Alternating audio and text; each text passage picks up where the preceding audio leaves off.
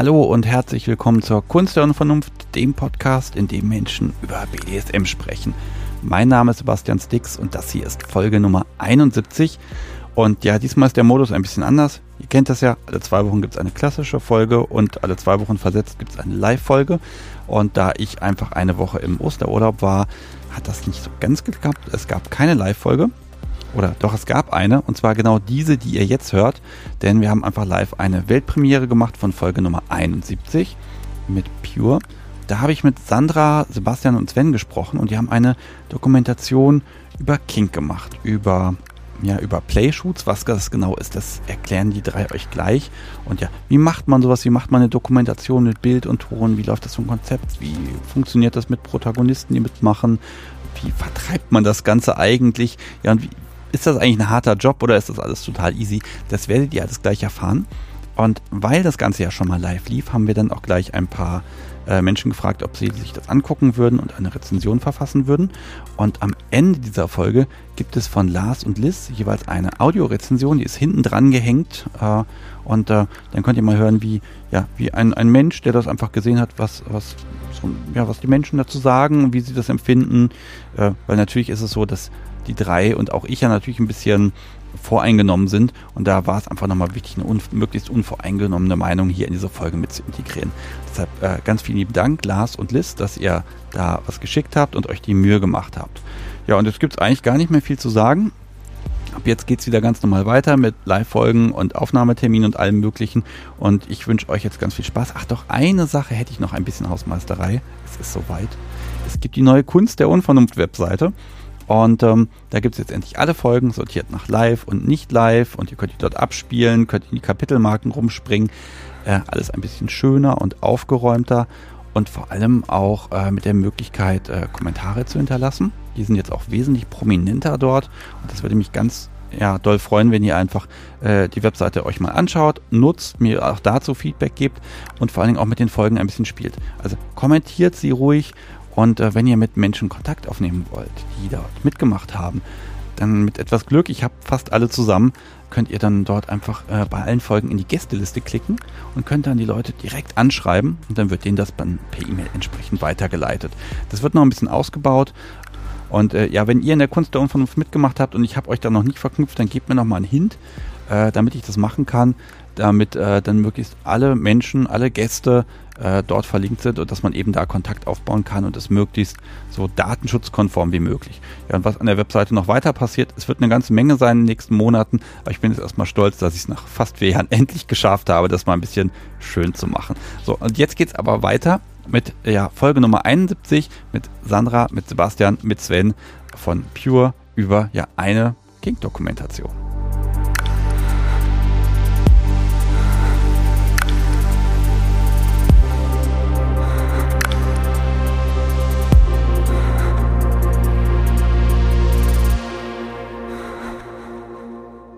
So, hallo liebes Publikum, willkommen bei der Kunst der Unvernunft Spezial. Heute machen wir was anderes, denn ich habe Pure da. Nein, nicht da, aber wir haben uns irgendwie verbunden und ich begrüße hier drei Menschen. Ich fange mal ganz vorne links an hier. Äh, Sandra, Eure Hoheit, hallo.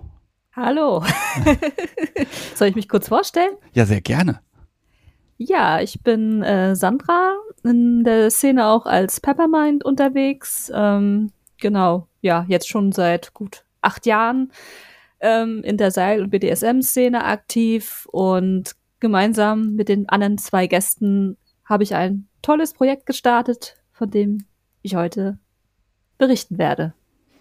Ja. Mit den anderen beiden zusammen. Genau, die anderen beiden. Ähm, dann habe ich hier noch Sir Sven. Hallo. Ja, ich bin äh, Sven Brandy, in der CD kennt man mich als Carnivore Pictures und ähm, ja, ich bin Fotograf und Kommunikationsdesigner und äh, das ist auch mit äh, ein Part äh, von mir, den ich in der Dokumentation mit äh, erfülle und ich freue mich heute hier zu sein. Ja, und dann ich, vielleicht sage ich zu dir noch, äh, du bist die Person, die das Kunst der Unvernunft Podcast Logo erschaffen hat. Ah, endlich mal bekommt der Mensch hier eine Stimme im Podcast. Sehr gut. Vielen Dank dafür übrigens nochmal. So, und dann habe ich den Menschen, zu dem ich keinen Namenszusatz bekommen habe, einfach nur, ja, Sebastian, aber ein sehr schöner Name. Hallo. Genau, Sebastian Solver, hallo. Ich bin Editorial-Fotograf und Videojournalist in Stuttgart und genau, ich fotografiere und filme für überregionale Medien hier in der Region und äh, bundesweit und ja, bin der journalistische Teil äh, dieses Projekts. Okay, so, das heißt, heute ist es ein bisschen anders. Heute geht es also um Kultur, und zwar Kultur, die sogar so kulturell wertvoll ist, dass sie gefördert wird. So viel kann ich schon mal sagen. Ähm, vielleicht muss ich das Publikum noch ein bisschen einstimmen. Ähm, darf ich es mal ganz böse sagen? Ihr habt ein Porno gemacht, den man im Netz gucken kann. So, jetzt widersprecht mir bitte. Aber für, die manche, für manche einen ist das bestimmt auch ein Porno, ja. Ja, aber was, was habt ihr angestellt? Also vielleicht mal einen ganz kurzen Überblick zu, was, was ist bei jetzt rausgekommen und dann gucken wir mal, wie das entstanden ist und warum es das überhaupt gibt. Also auf jeden Fall ist es eine Reportage und äh, eine dokumentarische Arbeit ähm, und zwar äh, zum Thema BDSM und Kink. Genau, und ähm, ja, der Hintergrund ist so ein bisschen, das hatten wir auch ein bisschen im Vorgespräch schon mal so festgestellt, Sebastian, dass wir es eigentlich auch ähnlich herangehen wie du an die Sache, dass wir vor allem Menschen erzählen wollen. Also der Fokus wirklich erstmal auf der Person liegt, ähm, wer sie ist und was sie so auslebt. Und dann eben auch, äh, ja, welche Emotionen sie motivieren, was sie, wie sie das Ganze erlebt, das den Leuten einfach näher zu bringen. Hm, okay, jetzt sind wir schon beim Inhaltlichen ich, wir gehen jetzt mal davon aus, die Leute, Menschen, die das hier hören, die haben noch nichts gesehen. Äh, vielleicht während die jetzt zuhören, die können ja mal irgendwas googeln oder so, oder ich werde einfach einen Trailer verlinken. Ich glaube, das kann ich machen. Und ähm, ja, Dokumentation trifft es wahrscheinlich eher, aber man sieht nackte Menschen, nicht mal, nein, nicht mal nackt, aber man sieht Menschen, die BDSM machen. Äh, und ähm, ich habe dann überlegt, Mensch, was ist denn das? Habe überlegt, äh, was sehe ich da überhaupt? Und fand das ein bisschen merkwürdig, weil ich dachte, eine Dokumentation, aber dann seid ihr auch irgendwie dabei mit drin. Und hm, das, das war spannend. Und ich glaube, ich mag einfach mal wissen, äh, warum macht man das? Warum tut man sich das an, dass man nicht nur Ton macht? Das mache ich ja auch. Aber mit Bild und Menschen, also wo kommt die Idee her und was hatte die eigentlich vor zu tun? Vielleicht ist das die wichtigste Frage. Was wollte die ursprünglich und ist das dabei auch herausgekommen? Ja, also äh, die Ursprungsidee war eigentlich, äh, dass wir eine, äh, eine Dokumentation über das Playshooten machen wollten. Und äh, die Idee kam von mir einfach, weil ich äh, im Laufe der Jahre sehr viele interessante Menschen getroffen habe habe, die sehr viel zu erzählen hatten. Äh, es, war, es waren sehr viel interessante Menschen aus, aus, jeder, aus jeder Gesellschaftsschicht. Und äh, ich fand es eigentlich schade, dass ich dann eigentlich nur nur in Anführungszeichen Fotos davon hatte. Und dann kam die Idee auf, dass man doch davon eigentlich auch eine Dokumentation machen könnte. Äh, darauf folgend hatte ich dann äh, in, auf Instagram aufgerufen, auf für ein Videojournalisten und dann hat sich Sebastian gemeldet und wir hatten uns getroffen, Männerdate, laue Sommernacht, auf ein Bierchen, hatten uns ausgetauscht und wir waren sofort auf einer Wellenlänge und äh, und äh, ich fand es auch sehr gut. Vielleicht ergänzt es der Sebastian dann später auch noch uns, unsere unsere Unterhaltung auch über ähm, über über diese, äh, sage ich jetzt mal kontroverse Kink, nicht Kink Perspektive auf BDSM oder auf BDSM Ausführungen aus, aus den verschiedenen Gesellschaftsschichten und äh, Erfahrungsgraden dann heraus. Naja, als allererstes hast du mal gesagt, Sven, dass ich doch eigentlich eine sehr seriöse Arbeit machen würde, wie das denn zusammenpassen würde mit, äh, mit so einer äh, Dokumentation. Und ähm, ja, dann äh, habe ich ihm natürlich erstmal erklärt, dass äh, natürlich zur journalistischen Arbeit äh, alles gehört, vom ganz arm bis ganz reich, äh, überall äh, guckt man hin. Und ähm, ja, dass ich schon sehr, sehr lange auch äh, Nude fotografiere und ähm, genau, ich aber natürlich unter meinem öffentlichen Profil natürlich meine Arbeit als, als Journalist veröffentliche und dass ich aber auch freie Arbeit mache vielleicht muss ich Sven bei dir nochmal einhaken kurz. Du hast eben von einem Playshoot gesprochen. Ich weiß, das ist ein Begriff, den kennt jetzt nicht jeder. Äh, was, was, kann man sich darunter vorstellen? Ähm, unter Playshooting kann man sich äh, kurz gesagt vorstellen, dass es äh, reelle BDSM-Sex positiv Fetisch-Ausführungen stattfinden, die fotografisch oder filmisch äh, begleitet werden oder auch vom aktiven Filmer und Fotograf angeleitet werden oder auch ausgeführt werden, man das in diesem äh, in dieser Ausführung dann auch so festhält. Also es muss nicht immer zwingend im, in diesem Kontext passieren, tut es aber letztendlich dann doch. Also man kann es auch in wirklich verschiedenen Graden sehen, von harmlos bis äh, ein bisschen, ich sage jetzt mal, ambitionierter dann. Mhm. Okay, also es ist aber nicht so, dass der Fotograf kann zwar anleiten, aber im Grunde das Spiel, das findet halt statt und es wird dabei fotografiert oder ist das oder ist das Bild, was dabei entsteht, schon im Vordergrund von dem, was man haben möchte? Es gibt verschiedene Methoden und Variationen, äh, wo man aktiv und passiv ein, äh, äh einhergehen kann. Das heißt zum Beispiel, dass man aktiv spielt und ähm, die Fotografie mit mitgeführt wird und man eben vom Spiel Bilder macht, die dann eben auch sehr authentisch sind, weil es ja ein wirklich realistisches Spiel ist. Aber man kann auch die Kamera als, äh, ich sage jetzt mal, als, als Mittelpunkt, als Integrationsmittel nehmen für ein Spiel und es können quasi dann beide Seiten äh, anvisiert werden. A, content-orientiert, also ich mache einen Play-Shoot, um an authentische Bilder zu kommen, oder B, experience-orientiert, ich spiele primär und ich lasse es zu, dass fotografiert wird. Geht beides. Und das, das Ganze, hm, ja, nur als Foto zu haben, kann ich mir vorstellen. Da wird immer, man kann mit Bildern sehr viel transportieren, aber wenn es eben ein Bild ist, ist natürlich schöner, wenn es viele pro Sekunde sind. Sebastian, ich habe erfahren, dass du im Gegensatz zu den anderen beiden nicht kinky drauf bist. Und jetzt kommt da so ein Sven mit, mit Ideen zu kinky Sachen um die Ecke. Äh, du hast dich dort bei, auf seinen Aufruf aktiv bei ihm gemeldet oder wie genau, war das? Ich folgte dem Sven schon sehr, sehr lange äh, seine Arbeit und äh, war immer sehr fasziniert von dem starken Ausdruck seiner Bilder.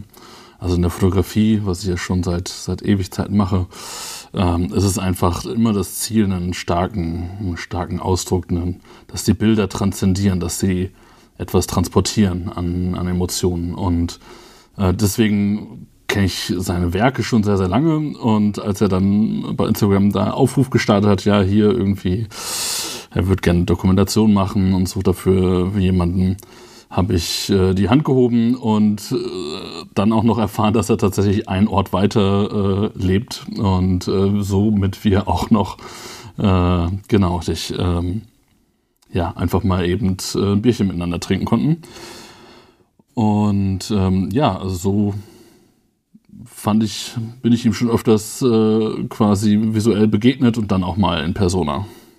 Okay, aber ich mag noch mal so ein bisschen drauf rumreiben. Äh, du bist keine, kein BDSMer. Genau, also ich bin, ich würde mich jetzt nicht als äh, kinky bezeichnen im Sinne von, dass ich da äh, das öffentlich irgendwie mache, so wie jetzt zum Beispiel die beiden. Ähm, das ist alles meine Privatsache. Ähm, aber äh, tatsächlich bin ich, habe ich so ein bisschen den Blick von außen bei dem Projekt. Das finde ich ja total spannend daran eigentlich, dass du nochmal den Blick hast, den ja wir drei quasi nicht mehr haben können, weil wir einfach so super involviert sind. Und wenn du dann noch den journalistischen Teil beiträgst, dann äh, ist das, glaube ich, auch genau das, was es braucht.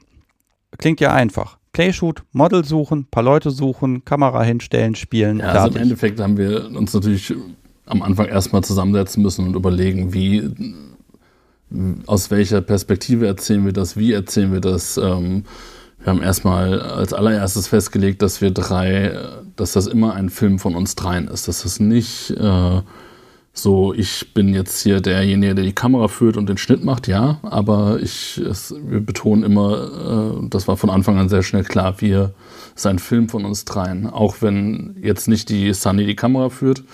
Ähm, und ähm, ähnliches ist es einfach von uns und ähm, in, im Team haben sich dann natürlich Aufgaben herauskristallisiert. Ne? Also der Sven ist einfach, äh, was die Fotografie angeht, ähm, was die Emotionen auch von, von den Bildern angeht, da ganz, äh, ganz weit vorne. Und ähm, die Sunny arbeitet inhaltlich sehr, sehr stark. Und ähm, genau, und so äh, haben wir dann einfach festgelegt, okay, ähm, wo sind unsere Stärken, was können wir und vor allem irgendwie, dass wir auf jeden Fall die Personen sprechen lassen wollen. Und auch als Ziel, als Ziel ist eigentlich eher auch ein, ein nicht kinky Publikum. Also tatsächlich freuen wir uns natürlich darüber, wenn das in der Szene guten Anklang findet.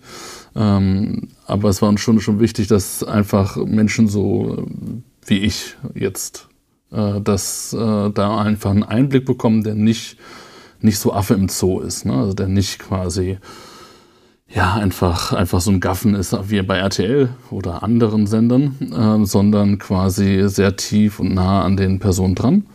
Ähm, aber nicht so einen voyeuristischen. Es geht eher um das Erleben der Person und weniger um, ist die Praktik jetzt hier 1a äh, ausgeführt oder super sauber oder äh, was kann man da noch abgefahrenes machen. Ja, hatte Sandra ja eben auch schon erwähnt, äh, auch wie der äh, Podcast hier selbst, mehr Fokus auf die Person gar nicht so sehr darauf, was sie eigentlich macht. Und ich glaube, da, da kommt auch immer was Schönes bei raus, weil Menschen machen das ja nun mal gerne. Und die Emotion, die entsteht ja dabei, wenn man jetzt einfach nur zeigt, wie, wie haut man. Ja, ist halt schön, ist halt sehr technisch, ne? Kann man noch physikalische Gleichungen daneben schreiben und einblenden. Ihr habt, ihr habt euch getroffen, du und Sven, und ähm, wie, wie habt ihr festgestellt, wa, was wollt ihr machen? Also, wie habt ihr das Konzept ausgearbeitet und wo, was wolltet ihr, was hinterher entsteht dabei? Hattet ihr die Bilder schon direkt im Kopf oder wie war da die Entwicklung? Weil man kann ja nicht einfach sofort loslegen, rausgehen, Kamera und gib ihm. Als erster Bestandteil muss man natürlich äh, äh, ansprechen, dass aus dieser Idee, äh, eine Dokumentation über ein Playshooting zu machen, äh, eigentlich nur der Anfang die, die Geburtsstunde eigentlich von unserem ganzen Projekt war. Ne? Also wir hatten dann auch zu dritt festgestellt, dass das ganze Konstrukt und die ganze Szene und äh, das alles viel mehr Potenzial hat, dass man viel mehr festhalten kann, dass die Szene ja schön bunt ist und eigentlich ganzheitlich sehr viel zu erzählen hat mit den ganzen äh, Protagonisten und wir dann eigentlich äh, uns einig waren, dass es äh, definitiv nicht bei einem Play-Shootings äh, bleiben wird. Ja, das hat dann eigentlich auch recht schnell so eine Eigendynamik entwickelt. Also am Anfang würde ich sagen, war es auch erstmal so ein Experiment, dass äh, wir einfach erstmal auch ausprobieren wollten, okay, äh, funktioniert das überhaupt, dass wir uns jetzt da hinstellen und eine Doku machen und kommt da was Gescheites bei raus? Und äh, das ist zum Beispiel natürlich auch mit der Grund, warum ähm, ja wir da auch sehr nah noch bei uns geblieben sind. Also die erste Folge haben wir sozusagen in Svens Familiengarten gemacht. ja. Ah. Ich habe mich schon gefragt, wo das ist. Also ne, vielleicht ich, ich habe das ja nebenbei ja. hier laufen. Ne? Wo, wo dann auch blöderweise ein Flugplatz in der Nähe war und äh, wir dann jedes Mal unterbrechen mussten, wenn das Flugzeug vorbei geflogen ist. Hier gibt es auch so einen kleinen eine, ja, so eine kleine witzige Szene zu. Ähm, und deswegen treten sozusagen, also sind wir dann auch erstmal bei Sven und mir geblieben, was wir machen. Und die Protagonistin, die Dita, war ja auch schon, äh, ist ja auch eine Freundin von uns, die ja uns auch schon öfters besucht haben, mit der wir schon öfters gespielt oder Sven auch mit ihr geshootet hatte. Und dadurch war das natürlich erstmal so ein bisschen entspannter, weil wenn man sich dann schon kennt, also Sebastian kam noch so als neuer Körper, sage ich mal, dazu, aber wir hatten uns ja auch vorher schon ein paar Mal zu dritt getroffen. Das heißt, wir konnten da erstmal unter uns sein und ein bisschen ausprobieren und auch ein bisschen schauen, okay, kriegen wir dann hier überhaupt was Sinnvolles zustande? Was mich ja interessiert, ich meine, das Ganze geht circa 45 Minuten, wenn ich das richtig im Kopf habe. Ich empfinde das ja als, als Podcaster als eine sehr stramme Zeitplanung. In 45 Minuten kann ich quasi nichts erzählen. Ne? Ähm, das ist ja auch die Kunst, das da so ein bisschen reinzupacken. Diese erste Folge, habt ihr die an einem Tag produzieren können? Wie, wie stelle ich mir das Setting so vom Aufwand hervor? Denn äh, man sieht natürlich Menschen, die Dinge machen, dann wird in die Kamera gesprochen, es wird ein bisschen erklärt, das ist dann der dokumentarische Teil. Aber ja, wie, wie stelle ich mir vor, wie ihr das vom Ablauf her geplant habt? Wie war es Wetter? Also ich mag einfach mal ein bisschen mitkommen in die Aufnahme, aber also ich mag mal mitkommen zu dem, was man jetzt nicht sieht, wenn man das Ergebnis sieht. Da mache ich mal den Anfang. Also wir haben das äh, an zwei Tagen tatsächlich ähm, gemacht. Ähm, und wir wollten es draußen machen, weil Sven seine Shootings ja überwiegend auch draußen macht und gleichzeitig natürlich auch an einem Ort, wo wir ungestört sind, weil wir uns nämlich schon gedacht haben, sonst arbeitet Sven ja oft auch im Wald, aber da hat man ja auch immer Publikum und dementsprechend äh, ja, in so einem Privat, auf so einem Privatgrundstück geht's dann einigermaßen. Wir hatten auch sehr Glück, dass das Wetter gut war. Ich glaube, am zweiten Tag war es ein bisschen kühler. Und ähm, das Konzept war von vornherein so, dass wir definitiv Sessions filmen wollten, ähm, weil wir denken, dass gerade auch in den Sessions am meisten Emotionen äh, transportiert werden, weil man eben dieses Wechselbad der Gefühle wirklich miterlebt. Also man so diesen Blick von außen auf das Geschehen hat und dann wollten wir auch so ein bisschen die Innenwelt spiegeln und das haben wir durch ergänzende Interviews gemacht sozusagen. Vielleicht beschreibe ich mal fürs Publikum so ein bisschen, was man erstmal sieht in den ersten Minuten. Ne? Man, man sieht Sven, äh, man sieht dich ja spielen mit Dedita, aber auch immer wieder mal mit der Kamera hantieren und eben ein Bild machen und dann werden dann auch die Bilder eingeblendet. Das ist ja ein schönes Stilmittel, einmal zu zeigen, wie entsteht das, was hinterher auf dem Foto ist und das finde ich tatsächlich auch überraschend, ähm, was, was, ja, was dann auf dem Foto dabei herauskommt, während das Bewegtbild eher, das sieht entspannt und ruhig aus und gechillt und ähm, das Foto, was dabei rauskommt, da ist dann viel mehr Ausdruck drin. Das hat mich tatsächlich gewundert, dass das Standbild viel mehr Ausdruck mitbringt als, als das äh, Video dazu eigentlich. Kann der mir das erklären, wieso das so sein kann? Weil ich dachte eigentlich immer, Bewegtbild ist natürlich dem einzelnen Foto absolut überlegen. Also ich finde, es ist eine sehr gute Frage. Ich glaube, es kommt auch ein bisschen immer auf den Situationen an, äh, weil ich glaube, es kann ein, ein Bewegtbild auch äh, mehr Dramaturgie, äh, mehr Drama äh, transportieren als dann äh, letztendlich das Bild. Ich glaube, dass eben äh, die kleinen Details ähm, recht viel ausmachen können. Das heißt, welche Perspektive wähle ich, welche, äh, äh, wie motiviere ich das Model nochmal, weil ich, ich, ich habe ja auch sehr oft die Kamera in einer komplett anderen Perspektive, wie jetzt äh, letztendlich Sebastians Kameraperspektive ist. Und daran kann man auch sehen, dass zum Beispiel auch ähm, Nähe also Distanz, Nähespiel und Perspektive äh, in der Kunst oder auch in der Fotografie sehr viel ausmachen kann. Ich denke vielleicht, dass es auch so ein bisschen diese, ähm, dieser Geschichte bei BDSM, glaube ich, geschuldet ist, dass BDSM ja auch ganz viel im Kopf stattfindet. Also es ist ja diese Welt, in die man selber eintaucht, wenn man sich in dieses Szenario begibt. Und diese Welt ist ja teilweise, auch gerade wenn man in diesen Space eintritt, viel intensiver. So, und dann sieht das manchmal von außen eigentlich so nett und harmlos aus. Also, wir haben ja auch schon öfters mal so ein bisschen die Rückmeldung bekommen, wenn Sven und ich zusammengeshootet haben, dass es immer sehr nett ist, uns zuzugucken, wie wir da so rumwuseln und so weiter. Aber, aber die Person in der Session, das, der, ja, das Model oder der Bottom, der ist ja in seinem ganz eigenen Film sozusagen. Und ich glaube, das ist vielleicht genau das, was da so zum Ausdruck kommt, dass, dass es irgendwie von außen gar nicht so schlimm aussieht, wie man sich das vorstellt, aber dass diese innere Intensität halt trotzdem real ist. Man muss, man muss auch noch äh, dazu erwähnen, dass ja die nonverbale Kommunikation vielleicht ähm, die, äh, die kleine Technik, die im Spiel heraus geschieht, äh, vielleicht auch äh, natürlich den Protagonisten äh, auf eine ganz eigene Art äh, belegt und, äh, und das Kopfkino zum Starten bringt. Das, was man vielleicht von außen, von der zweiten, dritten Reihe gar nicht so erkennen kann. Ja, das hat sich auf jeden Fall als äh, Stilmittel extrem etabliert bei uns. Also wir haben einfach als erstes ist es ja nochmal schwarz-weiß. Also das, alle gefilmten Szenen, also das Bewegtbild ist in Farbe und diese Fotos sind einfach schwarz-weiß und setzen sich damit natürlich nochmal extrem ab. Ne? Man hat einfach auch einen Moment, einfach diesen eingefrorenen Moment einfach auch mal ja, einfach genauer anzusehen. Und ähm, es wird einfach so herausgehoben. Und ähm, genau, in der ersten Folge geht es natürlich jetzt gern schwerpunktmäßig schon sehr um äh, das Thema Playshooting. In den folgenden Folgen, in den darauffolgenden Folgen ähm, haben wir das Stilmittel beibehalten, das äh, Sven äh, parallel äh, fotografiert hat, während ich gefilmt habe. Und ähm, ja, um auch einfach diesen, diese Momente nochmal so herauszulösen. Ja, ich muss ja mal da den, ähm, den, den Gegensatz nochmal sehen. Ähm, King.com und Co. Da habe ich ja dieses, es wird der Film gemacht und dann habe ich immer wieder mal Blitzlicht, damit sie dann die Marketingbilder zwischendurch schießen.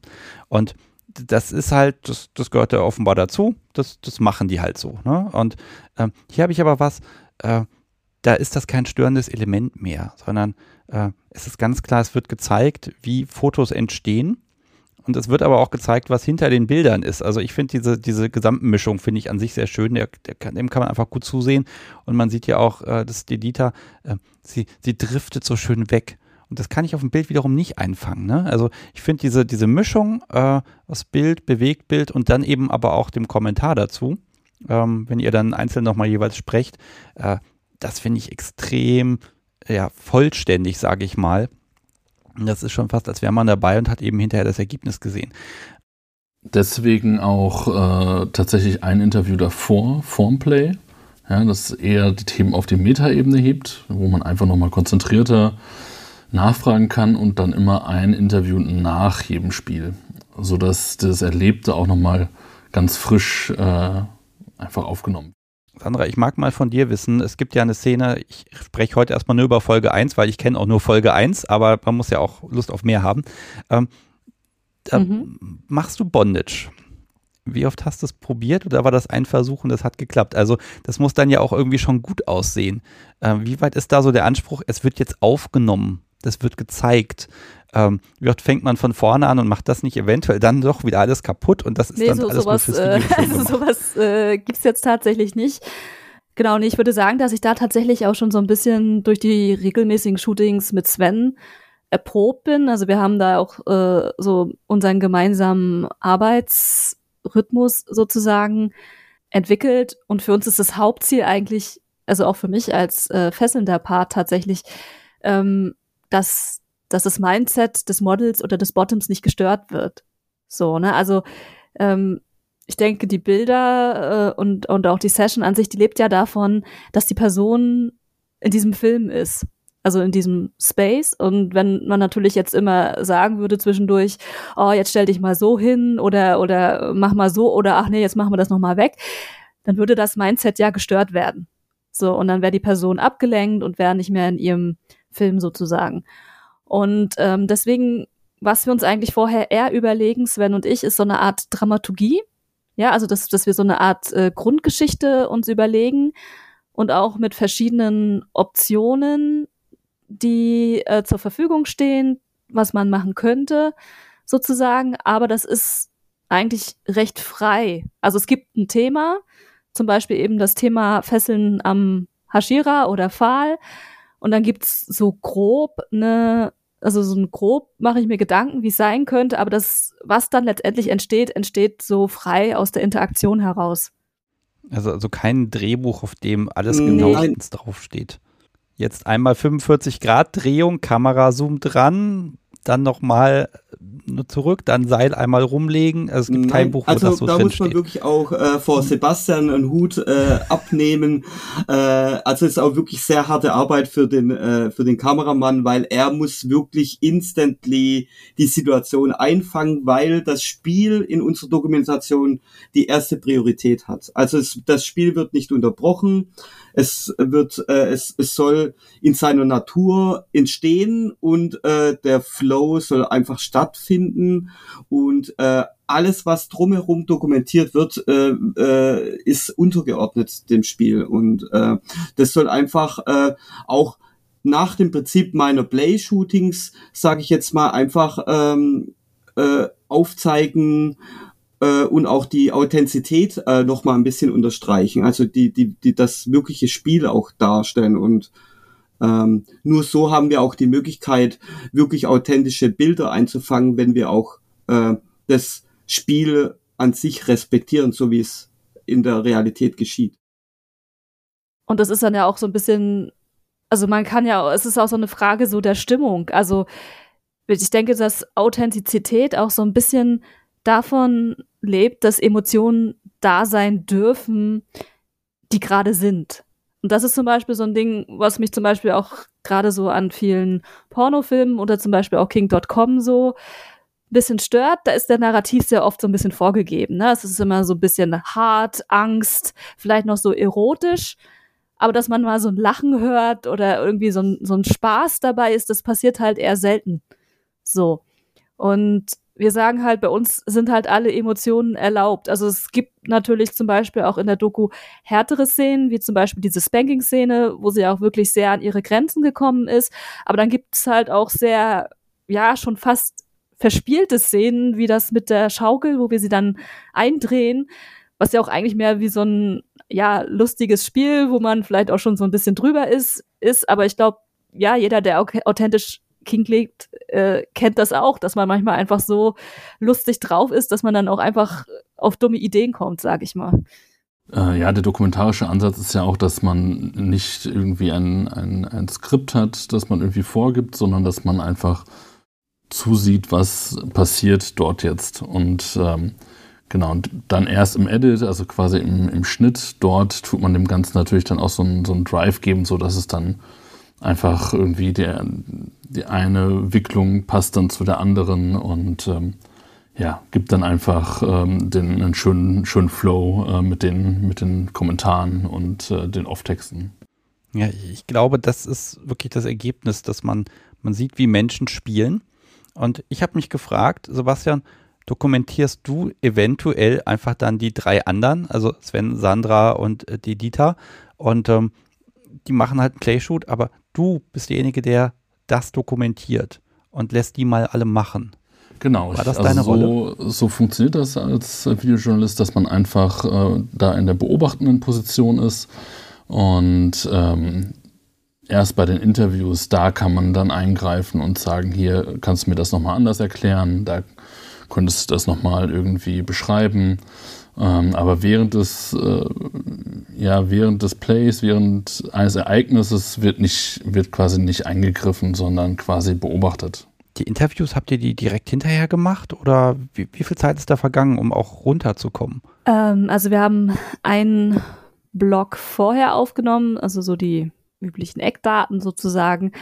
Wer, also wir wollen ja unsere Protagonisten auch immer ein bisschen vorstellen und auch die Neigung ein bisschen vorstellen. Und dann haben wir tatsächlich direkt nach den Spielszenen ähm, Interviews gemacht, unmittelbar danach, wenn die Person dann wieder, also nach, einer, nach einem Aftercare natürlich, also Person konnte natürlich erstmal ein bisschen runterkommen, aber definitiv jetzt äh, nicht zu viel Zeit verstreichen lassen, einfach weil die Emotionen und die Eindrücke dann noch ganz frisch sind, sozusagen. Und man dann manchmal auch noch mal eine ganz andere Tonspur auch bekommt, weil die Sachen auch auf der emotionalen Ebene viel zugänglicher sind, wenn man sie gerade erlebt hat. Ich habe eine Frage mitgebracht. Da ist ein Hund. Wessen Hund ist das? Und warum rennt er immer durchs Bild? Und wie heißt der? Also der Star des Films ist quasi schon auserkoren. Ja. Es tut mir leid. Ähm, aber das ist, ich habe das zwei Menschen gezeigt, habe gesagt, guck dir das mal an. Dann, ja, also. Hund. Also der Hund, äh, das süß. war Pius, er ist leider verstorben. Man erkennt vielleicht auch äh, auf dem Film, dass er ein bisschen unkoordiniert war. es lag einfach daran, dass er äh, in der Endphase einer Demenz war und er eigentlich äh, nicht mehr so viel wahrnehmen konnte. Zudem war er auch äh, fast blind und äh, schwerhörig. Und ähm, ja, das war einfach Pius äh, mein und unser Wegbegleiter 17 Jahre lang. Und äh, man kann auch mit Fug und Recht behaupten, er, er war auch ein bisschen kinky und er hat auf jeden Fall sehr viel gesehen. Ja. es, es gibt was, es gibt ein lustiges Meme, wo man einen Hund sieht vor einem gefesselten Paar und dieser Hund sieht genauso aus wie Pyos. Und da haben wir schon öfters mal dieses Meme geschickt bekommen und es wurde uns gefragt, ob, ob wir das sind und unser Hund, aber nein, das sieht einfach nur genauso aus. Aber man muss sagen, Piers war, war, war auch ein Fetischist, er, er stand auf Damenunterwäsche und äh, jedes Mal, wenn irgendwie da, gebrauchte Damenunterwäsche irgendwie frei herumlag, hat er sich die natürlich gegriffen und, und war Menstru dann weg. Menstruationsartikel. ja, das war fand ich auch. ja. Oh, war ja. Ja, aber äh, finde ich schön, weil das, das bricht der Sache so ein bisschen noch. Äh, ne? Diese Ernsthaftigkeit nimmt es da nochmal raus. Also es ist ernsthaft auf der einen Seite, auf der anderen Seite ist es so locker und beschwingt. Ja, man soll auch sehen, dass es einfach äh, gemacht ist. Also es ist ja, ich war ja trotzdem anwesend und äh, dann darf das auch in einem modernen Reportage darf auch der Macher oder auch einfach, äh, ja, einfach Szenen drin sein, die einfach beim Machen entstehen. Und es muss nicht alles irgendwie rausgeschnitten werden, was irgendwie jetzt nicht ganz exakt zum Thema passt. Auch, auch die Sunny erwähnt äh, Flugzeuge, äh, die eigentlich Hubschrauber sind oder andersrum. Und ähm, ja, und sowas gibt dem Ganzen was sehr, sehr Nahes und Menschliches. Und deswegen darf, darf sowas auch äh, in meinem Verständnis drinne bleiben. Ja, absolut. Also äh, wir waren uns auch alle dann einig, dass wir das eigentlich beibehalten wollen in den folgenden äh, Folgen, dass diese sogenannten Outtakes mit auch ein Bestandteil der Doku sein darf. Ich glaube, ein Wort, was da, glaube ich, für mich sehr im Zentrum steht, wie wir Sachen erzählen wollen, ist Nahbarkeit. Also, dass wir möcht wirklich möchten, dass die Menschen menschlich rüberkommen. So. Und ich glaube, das ist auch was der Szene sehr gut tut, der BDSM-Szene, einfach eine gewisse Nahbarkeit, dass es nicht mehr so diese Objektifizierung ist von wegen der Gummisklave, die Domina, das ist, das hat halt alles so was Entmenschlichendes. Und natürlich mit gewissen Grad an Objektifizierung finden wir in einem gewissen Kontext natürlich auch alle toll. Aber ich denke, gerade wenn man nicht in diesem Kontext ist und Dinge verstehen möchte, dann ist diese Nahbarkeit einfach ganz wichtig und auch ein Stück weit diese Möglichkeit der Identifikation mit den Figuren. Ja, also ihr, ihr nehmt einfach das Publikum mit und ähm, dadurch die einzelnen Elemente, die jetzt da zusammenspielen, äh, kommt da einfach nochmal so ein Blick durchs Schlüsselloch einfach bei raus. Ne? Wie entstehen solche Bilder eigentlich? Wie wirken die? Ähm, was ist da eigentlich passiert? Was mich noch interessiert, ist Aftercare für die Dieter. Okay, aber wie sieht es da mit euch aus? Also, wie weit äh, Sven und Sandra, wie weit musstet ihr erstmal runterkommen? Und dann noch ganz spannend natürlich, der Mensch hinter der Kamera, Sebastian, äh, auch du, äh, ich meine, du siehst das, äh, leicht distanzierte Perspektive wahrscheinlich, aber trotzdem siehst du ja dann doch, ich sag mal, Autounfall. also, wie war das? Wie kommt man da runter und wie nimmt man das wahr? Also tatsächlich äh, war das für mich nach dem ersten Set äh, dringend notwendig, auch als Filmer Aftercare zu bekommen von der Sunny. Äh, sogar mittendrin musste ich äh, da mal zu ihr kommen und sagen, ob das jetzt wirklich so okay ist, dass der Sven äh, einer anderen Frau vor laufender Kamera in den Schritt fasst und ähm, wie das denn jetzt sein kann für sie und sie mir dann erstmal erklärte, dass das äh, ja alles besprochen ist und dass es alles äh, Grenzen gibt, ähm, wo, wo es in Ordnung ist und wo es nicht mehr in Ordnung ist und das für sie in Ordnung ist. Und das ist auch tatsächlich das Spannende, was ich auch mitnehme für meine äh, Nude-Fotografie, ähm, dass einfach der, vorher einfach Dinge besprochen werden und äh, man nicht so, wie man das ja klassischerweise macht, ja, irgendwie, lass uns mal fotografieren, irgendwie, ja, okay, die Bilder finde ich gut, die Bilder findet sie gut und äh, man dann aber relativ schnell am Set auch, ja, aus Versehen und ohne das zu wollen, über Grenzen gehen, zu gehen und ähm, wenn man vorher so etwas sehr, sehr klar abspricht, ist es natürlich äh, viel, viel besser. Also das nehme ich auch tatsächlich für mich mit. Ja, absolut. Also man muss auch sagen, äh, dass äh, durch die Playshoot-Erfahrung, äh, die ja mittlerweile über 15 Jahre jetzt äh, äh, stattfinden, äh, wir oder ich uns wir uns ein äh, System und auch Methoden entwickelt haben, um den Consent äh, wirklich auf einem guten, auf einem guten Niveau zu halten. Also wir fangen an mit ausführlichen Gesprächen, mit Fragebögen. Nach den Fragebögen behandeln wir wiederum auch ein äh, intensives Gespräch über die einzelnen Punkte, die vielleicht ein bisschen kritisch werden könnten. Also es geschieht sehr viel vor einem Play-Shooting und es geschieht auch sehr viel vor unserer Dokumentation, weil Sicherheit ist uns natürlich stets wichtig und wir wollen natürlich auch, dass jeder, der äh, an der Dokumentation teilnimmt, äh, passiv wie aktiv, äh, natürlich da auch bestmöglich geschützt ist. Aber das habt ihr ja jetzt ja nicht mit dokumentiert. das wäre ja nochmal eigentlich spannend gewesen, diese ganzen Sachen davor, dann auch diese Absprachen, dass die nochmal explizit mit in der Dokumentation enthalten sind.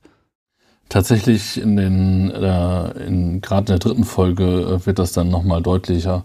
Und ich muss auch sagen, das, die erste Folge war absolut und auch die zweite eigentlich ein absoluter Pilot. Also man muss sagen, wir haben einfach mal angefangen, wir haben äh, das mal ausprobiert und ich muss sagen, auch jetzt so zur dritten Folge, ähm, da geht das schon in eine Richtung, wo wir auch solche Themen viel mehr drin haben, auch dass einfach Vorbesprechung mehr mit drin ist und äh, auch jetzt, äh, dieses Jahr werden wir ja nochmal drei Folgen herausbringen und setzen uns da jetzt auch gerade nochmal in der Klausur zusammen, um einfach genau solche Themen zu, zu besprechen. Wie können wir das noch äh, redaktioneller machen? Wie könnten wir solche Vorgespräche noch mehr mit reinnehmen?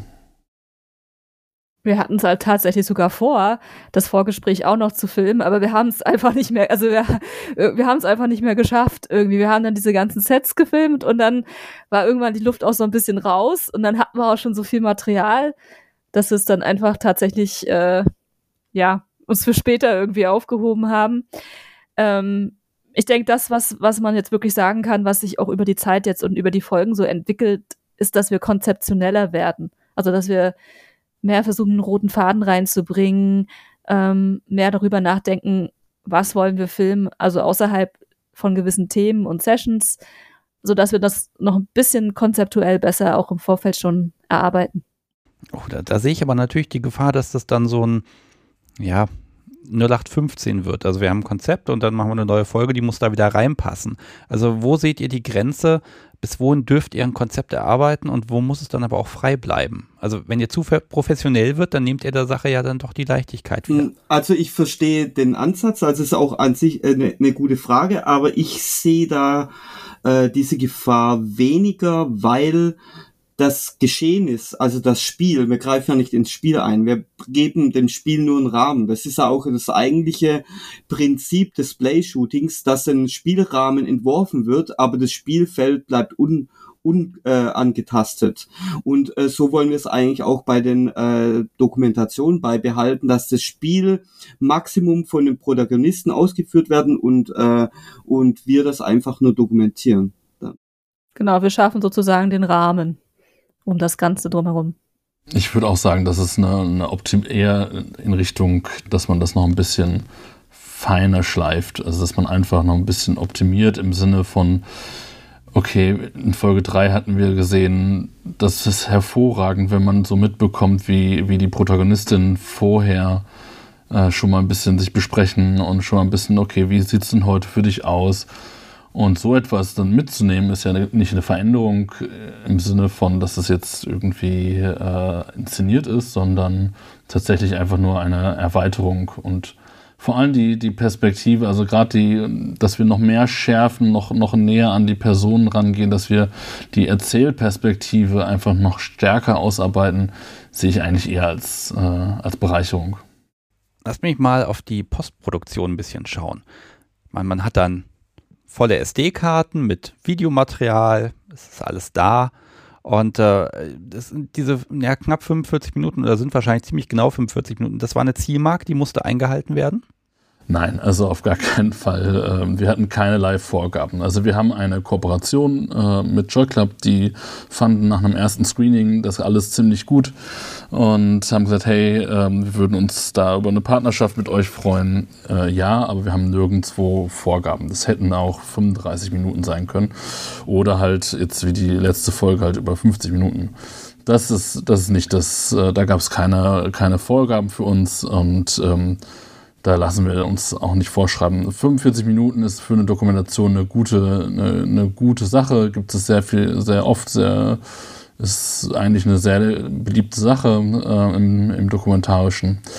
Genau, ich, nee, also Vorgehensweise war tatsächlich so, dass ähm, ich halt äh, den quasi schon mal eine Favoritenauswahl gemacht habe, äh, den ersten Schnitt äh, zusammengesetzt habe und dann ähm, haben wir das im Team uns äh, angeguckt. Äh, die beiden, äh, Sven und Sunny, haben mir da Feedback gegeben. Und ähm, ja, da muss ich auch sagen, da hat sich seit der ersten Folge echt viel entwickelt. Also gerade, also eigentlich bin ich ja Einzelkämpfer. Ich bin als Fotograf und als Videojournalist ist man halt, ich entscheide das alles. Genauso wie der Sven eigentlich in seiner Kunst ja auch immer selber für sich allein entscheidet. Und jetzt auf einmal sind wir ein Team. Und ich sag's dir, das hat echt, echt mindestens jetzt die drei Monate gebraucht, in denen wir die drei Folgen geschnitten haben wo wir echt äh, gelernt haben, wie arbeitet man als Team gut zusammen. Und ähm, da gab es äh, mehr als einmal Beef und wieder Friede. Und ähm, da haben wir wirklich, wirklich an uns arbeiten müssen und äh, an unseren Strukturen, ähm, bis wir jetzt mittlerweile da sehr, sehr effektiv äh, zusammenarbeiten. Gibt es ein Beispiel, wo es dann wirklich krachen musste, weil ich weiß nicht, Sven sagt, das muss rein, du sagst, nein, das darf auf keinen Fall rein oder also wie stelle ich mir das vor und wie schlichtet man das im Endeffekt? Also, ah, das, das finde ich sehr schwierig, weil man hat ja, alle haben unterschiedliche Aspekte, die für sie persönlich wichtig sind. Ähm, ich glaube, ich gebe hier das Wort an unserem äh, Moderator oder, oder an Sunny weiter, weil ich glaube, die, die Sunny war genau in diesen Situationen, glaube ich, ein sehr wichtiger Part, die äh, zu einem die schlichtende Rolle, aber auch die äh, äh, äh Mediatorrolle so übernommen hat. Und ähm, genau, und ich glaube auch in diesem Fall äh, übergeben wir das Sunnys Wort oder was meinst du, Sebastian? Ja, ja, gut, ich meine, also ich glaube, die, die Punkte, wo es halt mal wirklich äh, gekracht hat, war, wenn wir alle so unter Zeitdruck standen. Ähm, wir haben, also ich würde sagen, der Haupt, Aspekt, den wir wirklich mitnehmen, ist, dass wir es vom Umfang her komplett unterschätzt haben und deswegen auch zeitweise mal wirklich unter Stress waren. Und das waren dann auch die Punkte, wo es dann öfters mal gekracht hat, weil sich dann jemand vielleicht auch nicht so gesehen gefühlt hat oder weil es dann Unstimmigkeiten gab. Und ähm, ja, ich habe da so ein bisschen auch manchmal so diese Vermittlerpositionen eingenommen. Man muss ja sagen, Sven und ich, wir kennen uns ja schon sehr lange. Wir haben ja schon sehr viel auch Projekte zusammen gemacht und ähm, da jetzt natürlich noch eine dritte Person, also wir, wir sind da so ein bisschen eingespielt und dann noch eine dritte Person mit reinzubringen, das ist natürlich auch erstmal so ein Prozess, ne? Also man muss so zusammenwachsen und ähm, ja, im Zweifelsfall ist meistens die Lösung, äh, dass wir alle mal kurz alle auf Abstand gehen und sagen, jetzt äh, findet erstmal jeder wieder zu sich und dann sprechen wir nochmal drüber, wenn wir uns alle ein bisschen beruhigt haben. Ja, also tatsächlich inhaltlich ähm, waren die Auseinandersetzungen gar nicht so. Also wir, das lief eigentlich alles äh, eigentlich relativ gut ähm, und äh, tatsächlich beim Schneiden, du guckst diese Szenen wirklich tausende Mal an und freust dich eigentlich darüber, wenn von außen mal jemand da sich anguckt und sagt, hey, äh, da könnte noch was verbessert werden oder hier, guck doch mal da. Ähm, das war gar nicht so das Thema. Eher wäre eher so die, es waren eher so Sachen wie, wer gibt jetzt hier Feedback? Also es hat sich als hervorragend herausgestellt, dass erst die Sunny und der Sven ihr Feedback sammeln und dann die Sunny mit mir das Feedback bespricht. Ja. Ähm, das, solche Sachen sind eher tatsächlich, dass dann ja einfach der Sven ist einfach ein, ein Künstler, den ich sehr, sehr ja, einfach richtig gut finde und sehr, sehr schätze. Ähm, aber das hat halt dann auch zur Folge, so wie bei mir ja auch, dass man dann halt schon einfach auch eine sehr, sehr starke Meinung hat. Und ähm, wie die Sunny sagte, wenn dann halt der Druck hoch ist und wir hatten das wirklich unterschätzt, äh, dass wir in drei Monaten drei Dokumentationen äh, geschnitten und produziert haben, ähm, das, also Postproduktion, ähm, das, das ist einfach Wahnsinn. Und ähm, das führt dann halt oft zu solchen Sachen wie, dass man sich dann auf einmal darüber aufregt, dass irgendwie die Nachrichten im Messenger irgendwie äh, so abgehackt sind und irgendwelche ewigen Sprachnachrichten, wo man sich, wenn man unter Druck ist, einfach wahnsinnig äh, drüber stört. Und äh, da mussten wir einfach, einfach eher zu Methoden finden, wie, in welcher Reihenfolge wird was gemacht und wie wird kommuniziert und ähm, ja. Ja, gut, erstmal Teambuilding, ne? Müsst ja meinen, dass, dass die Aufnahme als solches, das Shooting als solches schon die teambildende Maßnahme ist, weil es ja für euch auch alle Emotionen mit reinpackt. Ach, also der Dreh ist das Allerkleinste. Also wenn, wenn wir da zwei Tage haben, also Echt? der Dreh, das ist überhaupt zu vernachlässigen. Also das sind zwei Tage. Mittlerweile machen wir für die nächsten Produktionen, haben wir gemerkt, okay, wir müssen da schon mehr äh, auch zeigen. Also die wir haben gemerkt, beim ersten Dreh hat es halt hervorragend geklappt mit der Location. Die Location hat uns viel gegeben. Wir haben zwei Protagonisten, wir haben also zwei äh, aktive Teile, äh, die dann quasi sehr, sehr viele unterschiedliche Szenen uns zeigen. Und äh, bei den Folgen, bei den Folgen darauf haben wir gemerkt, okay, ähm, ja, wir brauchen einfach genau das. Wir brauchen unterschiedliche Szenen, unterschiedliche Situationen und das kriegt man nicht unbedingt an zwei Tagen hin. Das war wirklich in der ersten, ersten Folge absoluter Glücksfall, dass es so geklappt hat. Ähm, also in Zukunft wird das tatsächlich auch mehrere Tage sein und ähm, ja, da ist dann einfach äh, auch mehr Zeit zu erzählen oder weiter zu erzählen. Liebes Publikum, das Schöne ist, es ist jetzt nach 18 Uhr, das heißt, ich kann mir jetzt ein Getränk bestellen und ich habe heute eine Absprache mit dem Podcast Subi und die lautet so. Und angeblich kommt jetzt demnächst ein Getränk. Ich bin gespannt, ob das funktioniert. ja, ich mache also ein bisschen 24-7 ist immer schön. So, Okay, liebes Publikum, außerdem, wir haben ein bisschen technische Schwierigkeiten gehabt, das werden wir mal zwischendurch weg. Das sage ich jetzt auch nur, damit ich das im Zweifel so schneiden kann, dass alles schön wird. Das, was ich auf jeden Fall nochmal sagen wollte, ist, äh, äh, nee, äh, ich, ich muss ja da mal einhaken, ich habe ganz Zeit die Hand gehoben und keiner hat mich irgendwie wahrgenommen hier. ne, ne, ich glaube, das lasse ich jetzt alles ungeschnitten so drin und dann ist das eben so. Dann, Ton, Ton, äh, nimmst du noch auf? nee, also das, was ich auch äh, hinzufügen will, ist klar, Teambuilding ist auch, wir hatten sehr wichtige Prozesse, wir hatten auch Faktoren, die von außen kamen und es äh, und das, was man eben auch sagen muss, es ist, hat sich immer wieder eine neue Aufgabe herauskristallisiert, mit denen wir im Vorfeld nie gerechnet haben. Und das hat uns meistens auch noch vor unseren Deadlines noch zusätzlich äh, unter Druck gesetzt dann auch. Ne? Oh, wer hat euch denn die Deadlines gegeben? Also wir uns selber, wir haben uns selber die äh, Deadlines gegeben, aber ähm, dann mussten wir auch liefern, weil ja. äh, das Ganze ja äh, dann bei Joy Club in die Mediathek sollte. Und ähm, ja, wenn man das mal versprochen hat, dann muss man das ja auch halten. Ja, definitiv. Wobei die sind gewöhnt, mit Künstlern zusammenzuarbeiten. Ah, da kommt das Podcast Sobi. Hier wurde schon gefragt, wie du eigentlich aussiehst. Magst du mal in die Kamera winken? Oder reicht es, oder bleibst Hallo. du bei Tja? Hallo. ah. Und jetzt raus. Ah, so, jetzt habe ich mein Getränk. Alles wird gut. Was, was, was gibt's denn heute, Sebastian? Es gibt Gin Tonic mit einem ah. mir unbekannten Gin. Ich will auch. Natürlich ein Publikumsgeschenk und ähm, oh, ist aber lecker. Oh. Man kann auch so Botanicals oder solche Sachen reinführen. Was sehr geil ist, zum Beispiel Thymian, Rosmarin, Zitronenthymian. Nein, kann man nicht. Das muss ich jedes Mal da rausangeln. Das ist fürchterlich. Das macht Das ist ein mehr. tolles Aroma. Ich habe wirklich schon in der Live-Sendung gesessen und dann hatte ich dann auch, ich glaube, es war Rosmarin und den hatte ich dann dazwischen den Zähnen und bin fummeln gewesen, weil ich dachte, man hört das. Nein, nein, einfach nur das Getränk und kein Eis. Also ich will auch ein Video, so wie uns dann Getränke gibt. ich muss jetzt die Klingel wegstellen, weil das macht so einen Spaß, da mal drauf zu drücken, aber da bekomme ich so viel Alkohol, dass ich umkippe. Man muss das dann ja auch trinken, wenn es serviert wird. Eine Frage zum Schnitt habe ich noch.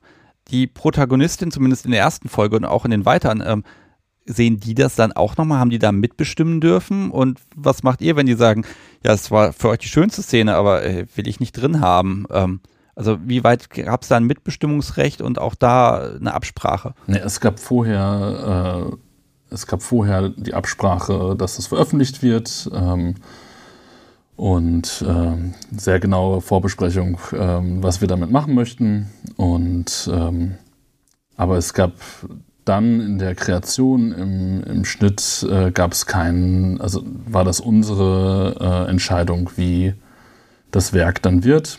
Ähm, am, also am Schluss haben die das natürlich äh, gesehen, ganz klar, und bis dato waren auch alle sehr zufrieden. Wie ist denn die Reaktion gewesen, wenn die Menschen das zum ersten Mal sehen? Die sehen ja sich selbst, wie sie spielen und das in einer tollen Qualität und einem nicht schlecht ausgeleuchteten Handyvideo und das ist aufwendig gemacht. Ich meine, das muss doch, also da, da würde ich die Kamera draufhalten. Das Reaction-Video, wenn die Menschen ihre eigene Folge sehen. Ja, gute Idee, aber ähm, also tatsächlich war es bei der Dedita, glaube ich, so, dass es wirklich, äh, dass sie da sehr begeistert war und ähm, das kam eigentlich ganz gut an. Aber es ist ja auch nicht, also das Ziel ist ja eigentlich nicht, sie jetzt happy zu machen äh, mit, mit ihren, also dass sie möglichst toll da ausgeleuchtet und hin und her steht, sondern es geht ja um den Inhalt, es geht um die, um die Aussage des Ganzen, ja, das Erleben von ihr und äh, sie als Person und nicht darum, irgendwelche Eitelkeiten zu befriedigen. Das ist bei dem Redaktionellen ja eh so, dass man versucht, einfach ähm, ja, das, den Inhalt äh, nach vorne zu stellen. Ja, abs absolut, das kann ich nur so unterstreichen. Es ist auch mit äh, ein Philosophiepunkt vom Play-Shooten, dass die Realität ja oft aus der Sicht der, Re der Gesellschaft ja nicht unbedingt äh, das super schöne äh, ist, sondern es ist eher das Authentische. Die Emotion äh, zeigt ja die Gefühlswelt oder die Situation so auf, wie sie im Moment ist. Und das ist eigentlich beim Playshooten als auch in unserer Dokumentation äh, der erste, der, der, das erste Ziel. Wir wollen Authentizität und äh, wir wollen aber auch gleichzeitig, dass die Außenwelt akzeptiert, dass die Authentizität nicht immer à la Gucci und sonst was aussieht, sondern dass es durchaus seine Vielfalt und seine Facetten äh, haben darf, so wie es eben aussieht. Und es ist auch komplett so in Ordnung. Und da treffen sich tatsächlich auch die, äh, die künstlerischen Aufnahmen vom Sven und die redaktionellen Sachen von mir. Ähm, dass es einfach wiederum um den starken Ausdruck geht und weniger darum, dass es perfekt ausgeleuchtet oder perfekt äh, ja, glatt ist.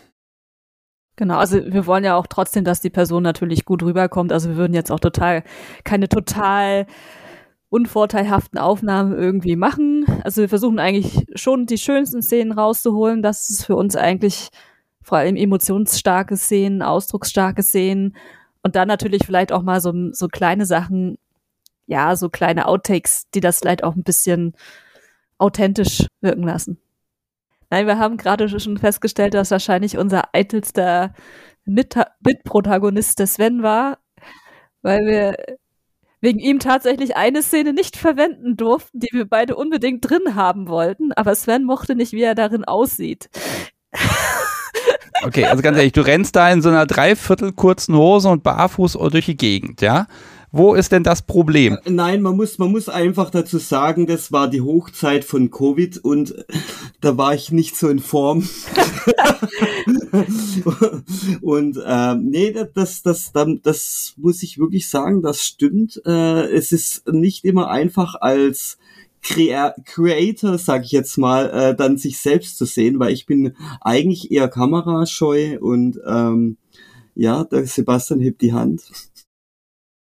Tatsächlich ist eine Aufgabe als Fotograf, also nicht nur das Fotografieren oder Dirigieren, sondern tatsächlich auch das, äh, die diplomatische Mission zwischen den Personen und ihrem Abbild. Also daher kenne ich das natürlich schon äh, aus der Fotografie, dass man tatsächlich sich einfach selber anders sieht ähm, als, als die Kamera. Ja? Und ähm, genau da ist es dann auch tatsächlich, äh, da konnten wir dann aber auch eine Lösung finden. Wir haben halt beide acht Kilo mehr gewogen, als die Aufnahmen waren. Und dann haben wir uns das ein Jahr später angeguckt und dann Sven und ich beide so, boah, waren wir fett. Also wir waren nicht wirklich fett, aber Ja, aber der Unterschied hat sich schon bemerkbar gemacht. Also noch haben wir die Corona-Ausrede, die, die nehme ich momentan auch für mich in Anspruch und ja, es, es dauert einfach seine Zeit. Ähm, ich hatte eben das Wort Authentizität mehrfach gehört. Und jetzt ist es ja nochmal so, das ist ja jetzt kein kein Hardcore-Porno, sondern eine Dokumentation und die soll ja durchaus auch vorzeigbar sein. Und jetzt gibt es noch einen Punkt.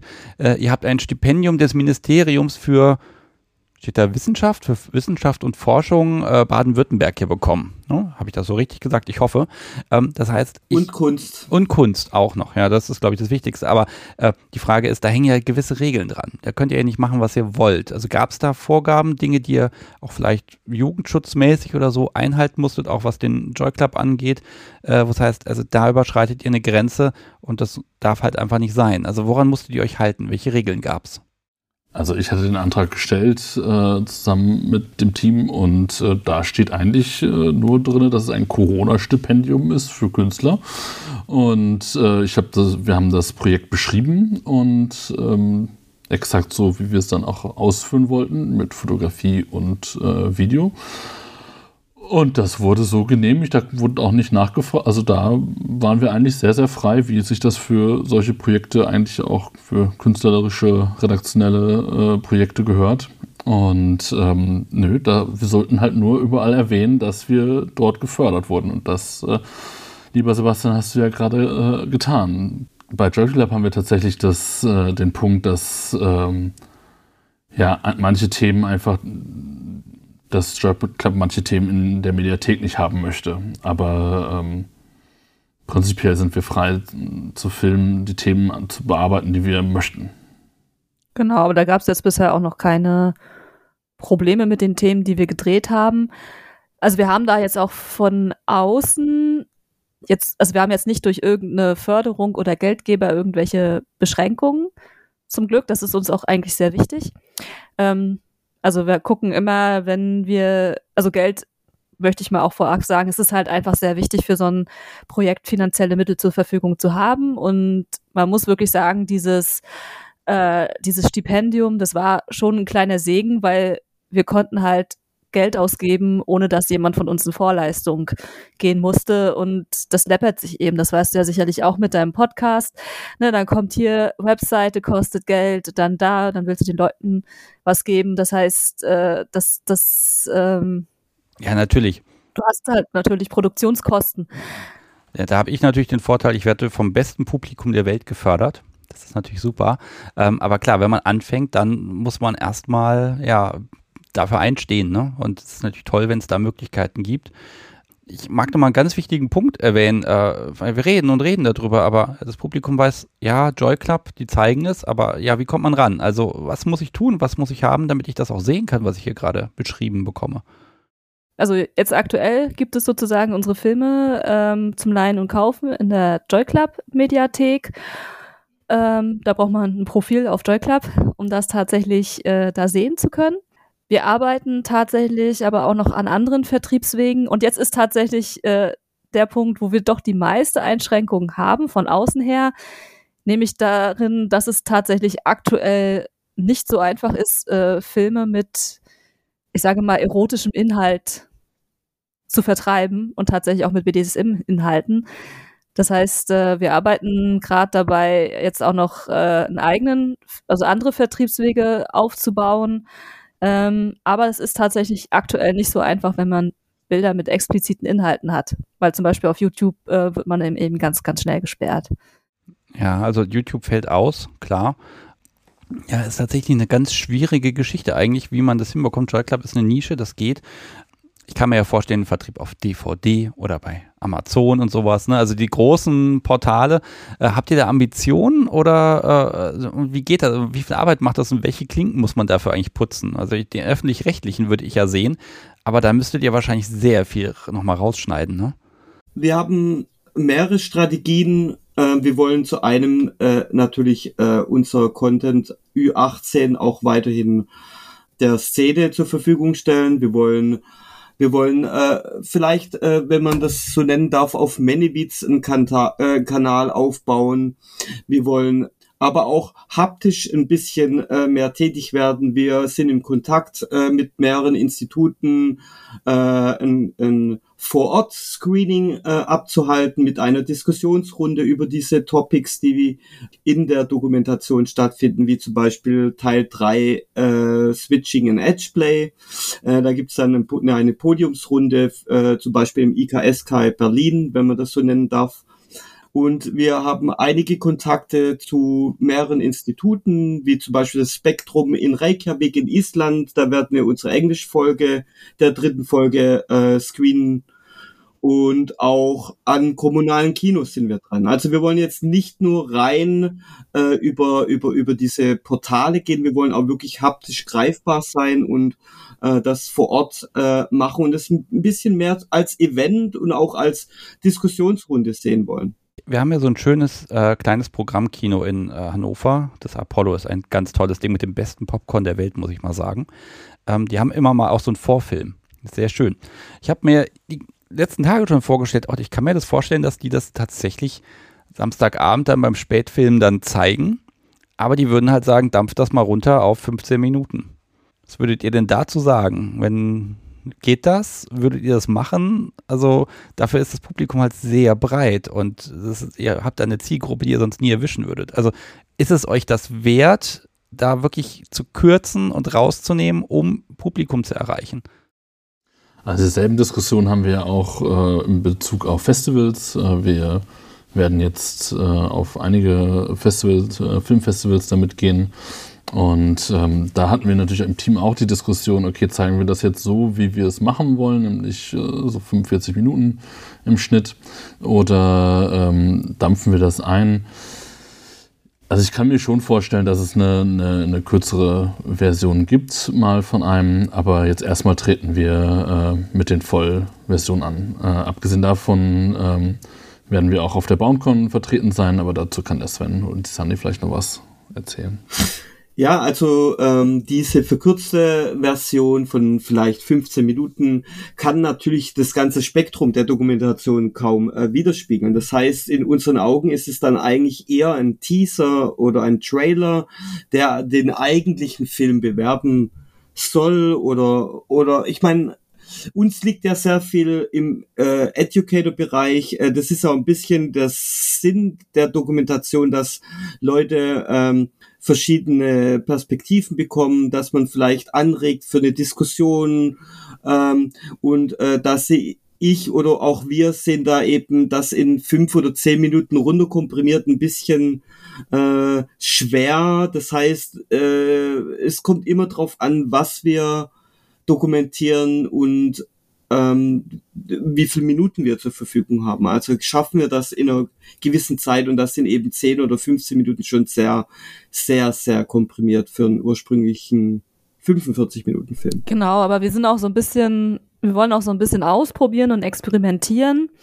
Ähm, wir haben ja auch schon noch ein bisschen Material, was ja jetzt noch nicht äh, in Folgen verarbeitet ist und wir haben auch tatsächlich so Ideen, dass wir zum Beispiel aus dem einen Material vielleicht mal so einen kleinen Kurzfilm machen oder sowas. Äh, genau. Oder dass wir vielleicht auch mal einzelne Sessions als äh, Film veröffentlichen. Also da, da sind wir auch so ein bisschen am Experimentieren, wenn wir die Zeit und die Kapazität haben, auch noch andere Filmformate, sage ich mal, auszuprobieren. Also wäre es schon auch denkbar, dass wir vielleicht da wirklich mal einen 15-Minuten-Film beisteuern können für Hannover. Okay, ich, ich bin gespannt. Also mal sehen, wann mir das noch vor die Füße rennt. Also ich habe das Gefühl, das, das kann sich jetzt ausbreiten. Thematisch mag ich nochmal wissen, also ihr macht jetzt noch drei Folgen dieses Jahr. Gibt es so ein Thema, wo ihr sagt, das können wir eigentlich nicht machen, aber wir würden gerne. Also gibt es da was, wo, wo ihr heiß drauf seid und wo ihr, wo ihr vielleicht im Team sagt, ah, ja, Sven, möchtest das sicher haben? Und Sebastian sagt, uh, oh, da muss ich nicht dabei sein. Also gibt es irgendwas, wo er sagt, auch inhaltlich, geile Idee, geile Sache, aber es gibt Grenzen auch innerhalb des Teams oder eben auch nach außen hin oder auch, wo man einfach keine Gäste für, also ja, Gäste, Quatsch, oder etwas, wo man auch keine Protagonisten für findet. Ähm, also ich finde, ähm, also wir besprechen das eigentlich sehr gut im Team, was äh, wir äh, behandeln wollen.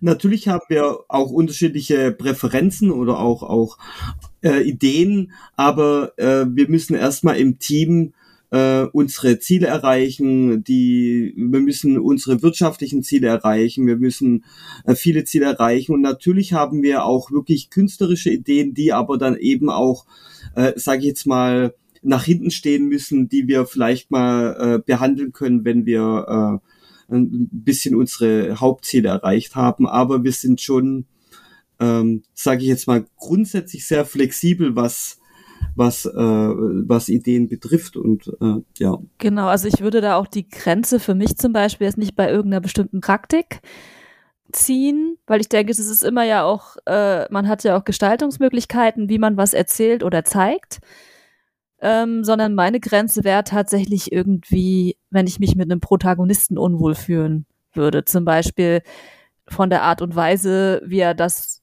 betreibt, vielleicht, wenn es ein sehr, ja, ein Ansatz ist, wo man vielleicht auch nicht weiß, ist da jetzt die Einvernehmlichkeit wirklich gegeben oder ähm, ist das so safe und sane, was da so passiert, sage ich mal. Also das wäre, glaube ich, eher so ein Knackpunkt, wo ich eine Grenze ziehen würde, wenn ich sagen würde, das ist jetzt ein Protagonist. Da stände ich jetzt nicht dahinter, dass wir den zeigen oder diese Plattform verschaffen. Es kann ja auch mal sein, dass er hinterher nach dem Dreh sagt, das machen wir lieber nicht aus irgendwelchen Gründen, ne? Oder der Protagonist sagt, ah, ich fühle mich nicht wohl damit. Also das Risiko habt ihr ja im gewissen Bereich. Ja, das kann natürlich schon im Dreh passieren, so eine Situation, aber eigentlich ist unser, ich will jetzt mal sagen, Casting und auch unsere Vorarbeit qualitativ schon sehr gut. Und genau dieses Aspekt oder diesen Aspekt ähm, ziehen wir immer wieder neu bei jedem Protagonisten äh, auf unsere Tagesort, äh, auf, auf unser Tagesplan, dass wir wissen, ist es sicher, wie ist die Philosophie des Protagonisten, wie gehen wir mit Sicherheit und Einvernehmlichkeit um. Und das ist wirklich äh, uns ein sehr, sehr wichtiges Anliegen, ähm, was wir bis jetzt sehr gut äh, herausgefiltert haben. Wichtig ist uns bei der Protagonistenauswahl auf jeden Fall auch eine mögliche große Diversität, dass wir einfach viele unterschiedliche Themen aus unterschiedlichsten Perspektiven betrachten, dass wir auch einfach ja einfach nicht so Stereotypen äh, nach, nachrennen. Äh, was mich interessiert, das ist ja jetzt schon ein bisschen draußen, das heißt, das haben schon Menschen gesehen. Wie mhm. ist denn das Feedback, was ihr so bekommt? Also was, was sagen die Menschen zu dem, was sie sehen? Und äh, ja, ich, am liebsten hätte ich natürlich, dass ihr jetzt hier äh, Leserbriefe vorlest, aber also was, was kriegt ihr an Feedback zurückgemeldet? Auch positiv, vielleicht auch negativ? Oder was gibt es vielleicht auch für Wünsche aus dem Publikum? Mm, also eigentlich war jetzt die Resonanz erstmal sehr positiv. Ich glaube, die meist, das meiste Feedback haben wir halt tatsächlich auch in Bezug auf die erste Folge erhalten, weil wir da ja auch also bevor wir die auch in die Mediathek gegeben haben, gab es ein Screening vor einem Publikum via Zoom, ähm, wo dann auch im Nachhinein so eine Diskussion war mit den Leuten und wo wir auch extra um Feedback gebeten haben, weil wir eben ähm, das ja dann auch nochmal überarbeitet haben. Und äh, ja, da ging es so ein bisschen für uns auch darum, okay, das, was wir uns jetzt hier ausgedacht haben in so einem Jahr und zusammengeschustert haben, wie wirkt das denn auf die Menschen da draußen? Und da war eigentlich das Feedback sehr positiv. Also es gab auch so ein paar Punkte, ähm, wo wir auch immer noch so ein bisschen nachdenken müssen, gerade so Fachbegriffe, die so auftauchen und die Frage auch, wie, wie viel wollen wir jetzt da irgendwie erklären, wenn Fachbegriffe auftauchen, weil es soll ja irgendwie äh, nachvollziehbar sein, aber gleichzeitig soll es keine technische Aufklärungsdoku sein, sondern mehr den Fokus auf das Erleben tun. Ja, so sind wir da eigentlich auch ja, so ständig im Entwicklungsprozess, sage ich mal. Da fallen mir jetzt Untertitel für Nicht-Kingstar ein. Wo haben wir tatsächlich alles noch mal erklärt. nachgedacht, aber wir hatten verschiedene, wir haben sehr verschiedene. Äh Mit Erklärtafeln hatten wir die Ideen. Oh Gott. Ja. Eine Unterbrechung, harter Schnitt, Einblendung, die drei Fakten. Spanking ist da, da, da, da, da und weiter geht's. Mit ja. so richtig krasser Musik das drunter. BDSM-Lexikon. Oh Gottes Willen. Ja, äh, ist natürlich, man will ja alle mitnehmen, ne? Ähm, vielleicht ist da nochmal die Frage, für wen ist das eigentlich? Ja, tatsächlich hat der Nicht-Kingster äh, da aber auch an dem Punkt gesagt, dass, es, äh, dass wir das nicht brauchen, dass wir keine Erklärtafeln brauchen. Wer Hashira erklärt haben möchte, kann das gerne googeln. Ähm, aber es, das Thema kommt zum Beispiel immer wieder. Ähm, die Sunny hat auch noch berichtet davon, dass ähm, ja, dass auch äh, eine Bekannte, die nicht in der Szene ist, irgendwie ähm, doch sehr schnell gemerkt hat bei dem Ansehen des Films, dass, äh, dass das, äh, worum es geht. Also dass es eher, eher um die Person geht und weniger ähm, um jetzt irgendwie Effekthascherei. Sunny, kannst du dich da an das Feedback ändern oder? Ja, ja, genau, das war ja äh, meine Schwägerin sozusagen. ähm, die, äh, genau, die, also sie fand es äh, zumindest sehr nachvollziehbar und ich glaube, das ist vielleicht auch der Punkt, auf den wir so ein bisschen hinaus möchten wir werden jetzt, also natürlich möchten wir auf jeden Fall, dass die Szene hinter uns ist. Also wir möchten schon eine Doku machen, wo die Szene auch sagt, okay, da finden wir uns wieder und da fühlen wir uns jetzt nicht so objektifiziert. Und wir möchten aber auch eben die Leute erreichen, die noch nicht drin sind, aber dem Thema gegenüber offen sind. Also die, die total ablehnend ähm, dem gegenüberstehen, die wird man sowieso eher weniger erreichen. Aber ich persönlich denke ja immer, dass äh, gerade so diese Grundmotivation hinter BDSM, dass das eigentlich jeder kennt. Ich glaube, jeder kennt irgendwie mal so dieses Bedürfnis, sich fallen lassen zu wollen, auch in einem sexuellen Kontext äh, oder, oder loslassen zu wollen. Und, ähm, und ich denke, das ist genau dieser, dieser emotionale Grad ist, den wir so ein bisschen bei den Leuten erwecken wollen. Also, dass sie so ein bisschen diese emotionale Dimension, die sie vielleicht auch von ihrer eigenen Fantasie und Sexualität kennen, da wiederfinden und vielleicht auch das anschauen und sagen, oh, da hätte ich ja vielleicht auch mal Lust, mich vielleicht mal mit Augen verbunden in den Raum führen zu lassen, ohne zu wissen, was mich da erwartet oder solche Dinge vielleicht auch wirklich mal auszuprobieren. Und das ist ja schon BDSM Light sozusagen. Also da fängt es ja eigentlich schon an. Wird es mit den einzelnen Folgen ähm, anspruchsvoller fürs Publikum? Also Folge 1, da sehe ich, da wird gefesselt, da wird gespankt und dann, also baut das aufeinander auf oder kann, ist es egal, wo ich einsteige? Das ist eigentlich egal. Einfache Antwort, schön. Aber Folge, Folge 3 ist schon ein bisschen härter. härter. okay, jetzt stelle ich mir vor, äh, ich sehe das und denke mir, oh Mensch, ich möchte mal mitmachen. Also für Menschen, die sagen, oh ja, das, das wäre was für mich, ähm, was sollten die jetzt tun und was erwartet die Menschen? Außer, dass sie natürlich dann hinterher äh, gefilmt wurden, dass das geschnitten wurde und veröffentlicht wird. Aber äh, was passiert, wenn ich jetzt, wenn ich jetzt Sebastian Stick sage, Mensch, ich will auch. Was, was passiert? Ja, als erstes würden wir dich darauf hinweisen, dass wir äh, auch gern dein Gesicht dabei sehen möchten. Und da an dem Punkt steigen natürlich dann schon einige äh, aus. Ähm, verständlich, ähm, aber uns ist es halt wichtig, die, die Person zu zeigen, so wie sie ist. Und äh, ja, und deswegen wäre das schon mal so die erste Hürde. Ähm, und dann äh, ist es meistens so, dass äh, Sunny und Sven da natürlich einfach ein großes, äh, einfach eine sehr, sehr viel, viele Leute kennen und äh, daraus natürlich das auch äh, rekrutieren. Genau, und wenn dann jemand für uns interessant ist, dann gibt es eigentlich erstmal so ein da gibt es für uns so ein redaktionelles äh, Austauschgespräch, wo wir uns dann erstmal Gedanken machen, was könnte uns an der Person überhaupt interessieren, je nachdem, was wir dann über die Person schon wissen. Und wir etablieren es jetzt gerade auch, dass es dann auch erstmal zu dritten Vorgespräch mit dem Protagonisten gibt, wo wir sozusagen auch abklären, welche Themen uns interessieren würden, dass die andere Person uns auch sagen kann, was überhaupt bereit ist, vor der Kamera zu zeigen und mit uns zu teilen. Und dann werden eben gewisse Rahmenbedingungen einfach auch besprochen, wo wir drehen, wie lange, welche Zeit und so weiter. Okay, das heißt, ich komme aber nicht mit einer Idee zu euch und sage, das will ich, sondern das wird gemeinsam entwickelt. Es ist keine Auftragsarbeit. Also es ist einfach äh, ganz klar so, dass, dass wir ein, ein Thema haben. Wir suchen für dieses Thema Protagonisten. Also man kann sich bei uns eigentlich nicht bewerben wie für ein Fotoshooting. Hey, ich hätte mal Lust, da ein Projekt ähm, zu machen. Man kann natürlich äh, da natürlich Themen vorschlagen, ganz klar, aber eigentlich geben, haben wir ein Thema und suchen danach äh, die Protagonisten aus. Ja, oder manchmal haben wir halt auch wirklich so Protagonisten, wo wir denken, die finden wir so spannend, die würden wir sehr gern mal begleiten. Oder wir suchen nach, speziell nach einem Thema. Zum Beispiel queer und queer ist dann das Hauptthema oder Feminismus oder Sexwork und dann fragen wir uns, wen kennen wir? Wen kennen wir? Und dann suchen wir danach die Leute aus. Weil uns sind natürlich, wir haben natürlich schon auch unsere Agenda, wo wir sagen, das sind interessante Themen, die wollen wir ein bisschen behandeln. Also es gibt mehrere Richtungen, wie wir agieren dann auch. Ja, Sebastian, oder würdest du vorschlagen, dass wir da auch äh, mal so eine Themenliste veröffentlichen oder wie würdest du das sehen?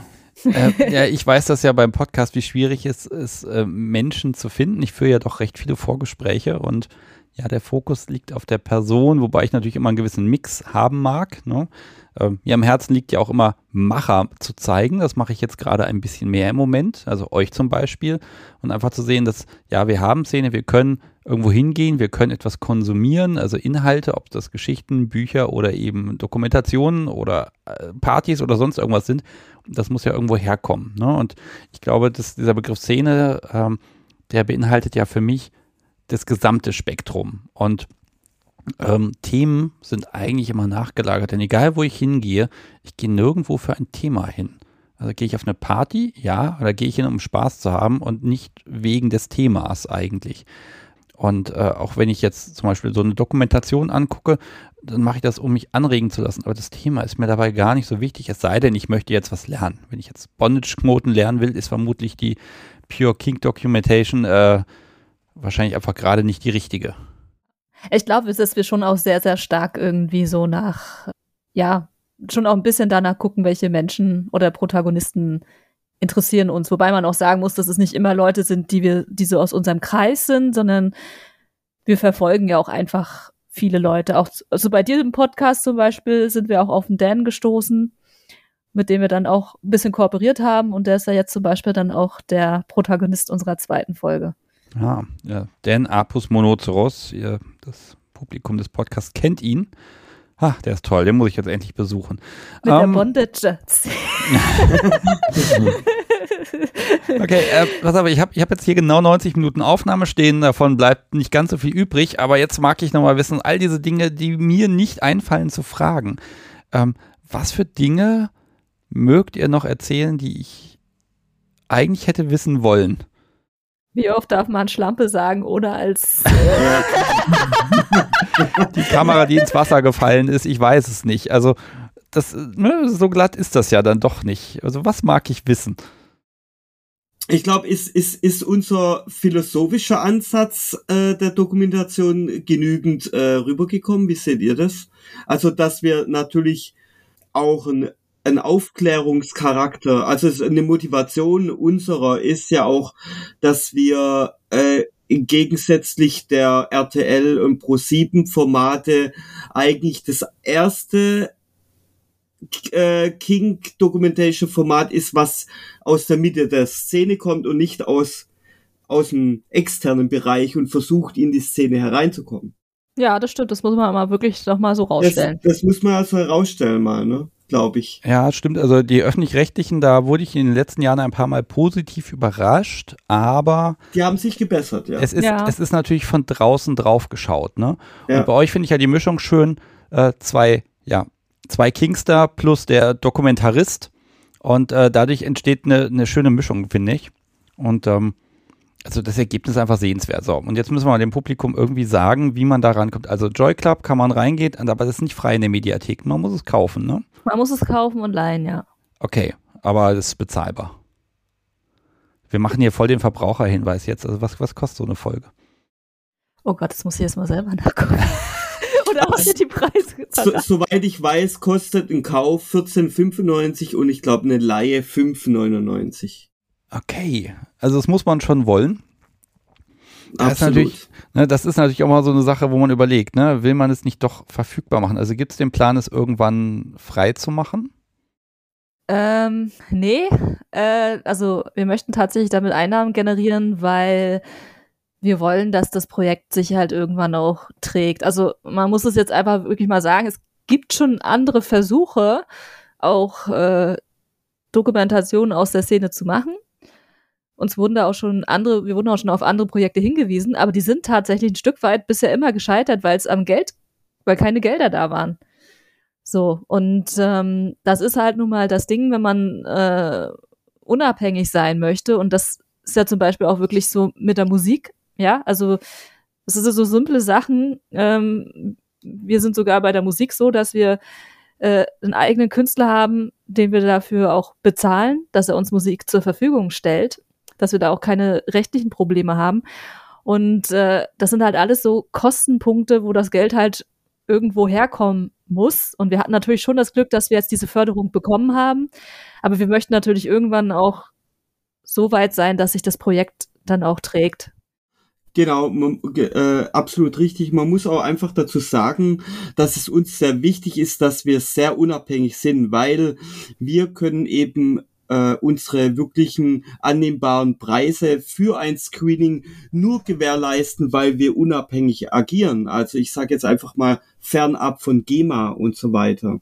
Ja, das heißt, es, wir versuchen in sich einen Kreis zu schließen, der eben auch anderen gut tut, aber dafür äh, brauchen wir natürlich auch äh, Gelder, die uns auch wieder die Möglichkeit gibt, äh, wieder zu produzieren und auch Künstlern äh, das Geld zu geben, die uns entgegenkommen dann. Also man unterstützt ein, ein tolles Projekt, wenn man äh, diese Folgen streamt und ähm, somit können wir dann auch wiederum äh, allen Künstlern, alle Künstler fair bezahlen. Und ähm, ja, es ist eigentlich definitiv so, dass die Produktionskosten damit gedeckt werden und äh, keine, keine großen Gewinne daraus äh, erz, äh, erzielt werden. Ja, das denkt man immer ganz schnell, aber wenn ich dann gucke, was kostet es einen Arbeitnehmer einen Monat über zu beschäftigen, dann sind die Summen plötzlich mal ganz andere.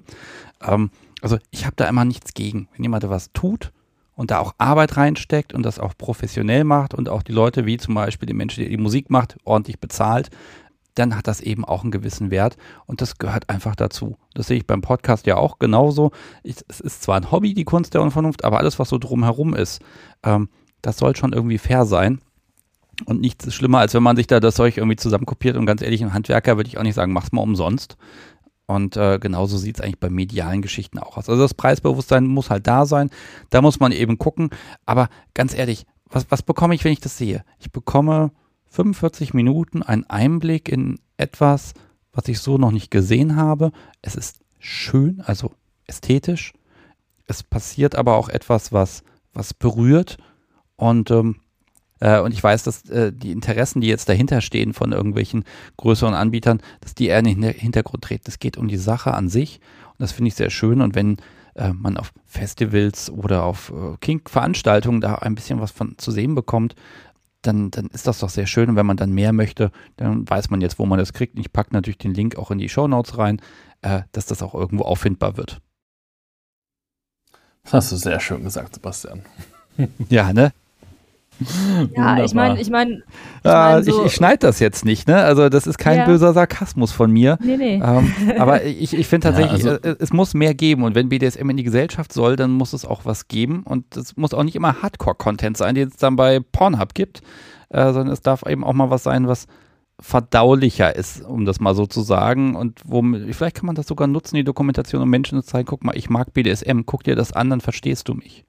Genau, wir wollen auch, ich meine, wir, wir, wollen ja auch Vorteile abbauen mit der Dokumentation. Das war mit einer Hauptmotivation äh, von uns, dass wir einen Brückenschlag aus der Szene in Richtung Nicht-Szene machen, um um äh, in den Dialog zu kommen oder auch vielleicht für die Interessierte vielleicht die, die den den, den, den Hügel nicht so schwer zu machen, ne? denn dass man einfach ihnen auch die Hand reicht irgendwo.